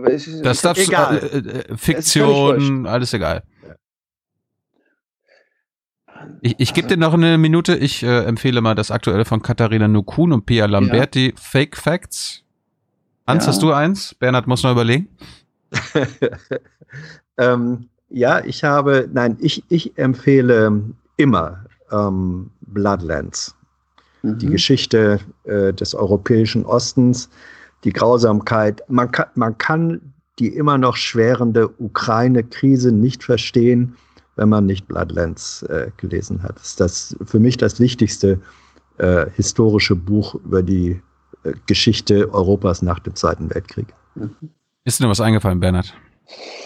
Nicht wirklich was. Also Schlagfertigkeit ist ja immer ein etwas, das ist sozusagen immer eine Frage des Nachhauseweges. Ja, wenn ich den Rechner runtergeklappt habe, ist mir dieses Buch eingefallen, das ich wirklich jetzt am Schluss mit diesem Pathos des nahenden Endes verkünden könnte. Du bist der, du bist der erste Gast in 28 Live-Folgen, der kein Buch empfiehlt. Ist auch was. Das ist auch was. Das, ja, das ist, ist, ist, ist was Historisches. Ja, ja. Jetzt dritt, vorletzte Frage. Einen Film oder Serientipp? Ja, na, na, Tiger King natürlich, um äh, oh. Donald Trump zu verstehen. Um Donald Trump zu verstehen. Okay. Und was hast du gehamstert? Olivenöl. Warum? Ich dachte, Öl, das kann man in schlechten Zeiten für wirklich kann man es brauchen, ja. Dachte ich, da habe ich gedacht, da habe ich mal zwei Flaschen gekauft, als diese schreckliche Weltviruskrise losging. Kein Klopapier. Gab es, glaube ich, nicht mehr. ich ich, ich habe einen äh, hab Nachspielversuch. Welches ist das spannendste Buch, das du in letzter Zeit gelesen hast, aus deiner Sicht? Was war das Aufregendste, das Spannendste? Jetzt ist völlig egal, was du sagst, weil es kann nicht dein eigenes sein. Ähm, welches war das spannendste Buch von fremden Autoren, das du in letzter Zeit gelesen hast? Also, wirklich, wirklich grotesk, weil es müsste jetzt ein wirklich äh, völlig überzeugendes Buch sein. Also was, wenn ich hier so rumblicke auf, auf meinen äh, Bücherschrank, dann sehe ich von äh, sehe ich Neil Postman. Wir amüsieren uns zu Tode. Ich denke, dass Postman so etwas war wie der Prophet der modernen Medienwelt. Und vielleicht letzte Geschichte oder letzte Anekdote. Ich habe ihn mal als äh, Student besucht in seinem New Yorker Hochhaus, wo er seine Professur hatte. Und Postman hat ja zutiefst pessimistische Bücher geschrieben, ja, Untergang, Spektakel. Aber er hat im Grunde genommen Trump visioniert. Er spricht in diesem Buch, wir amüsieren uns zu Tode von einem Politiker, den wir an seiner Frisur erkennen werden. Und er hat die Idee der Fake News und er hat die Idee der Guck Guckwelt, der permanenten Ablenkung, die wir heute in Social Media äh, beobachten. Aber das Faszinierende war, als ich ihn besucht habe als Student, dass ich auf einen Menschen getroffen bin, der überhaupt nicht pessimistisch war, sondern zutiefst freundlich und der immer gesagt hat, weißt du, Bernhard, Amerika, wir sind alle Optimisten, wir sind alle Euphoriker. Und in dieser Situation muss man wie auf die andere Seite des Bootes gehen und für ein bisschen Balance äh, sorgen. Und diese Haltung gewissermaßen eines freundlichen Widerstandskämpfers, so nennt er das selbst in seinem Buch, die hat mich irgendwie tief beeindruckt. Also insofern Neil Postman, wir amüsieren uns zu Tode. Buy it. Wir haben uns hier mit dir nicht zu Tode amüsiert, weil das war, ich fand das sehr lebhaft. Äh, es hat Spaß gemacht und ob du es glaubst oder nicht, wir haben jetzt zwei Stunden hinter uns. Du hast, glaube ich, äh, im Vorgespräch noch nicht mehr geglaubt, dass wir 19 Minuten hinbekommen.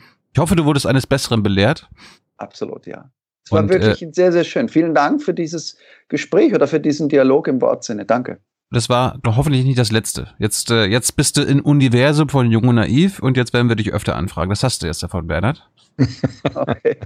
Und äh, ich bedanke mich bei allen Zuschauern, die zugeguckt haben über diese zwei Stunden und die das jetzt natürlich auch im Nachhinein hören, gucken und äh, alle, die uns hier finanziell unterstützen, weil, Bernhard, wir sind nicht kommerziell. Uns gibt es nur durch die Spendenbereitschaft unserer Zuschauer und Zuschauerinnen. Danke dafür und ich bedanke mich bei Hans Jessen. Danke, Mr. Show, dass du wieder dabei warst. Gerne. Bis zum nächsten Mal.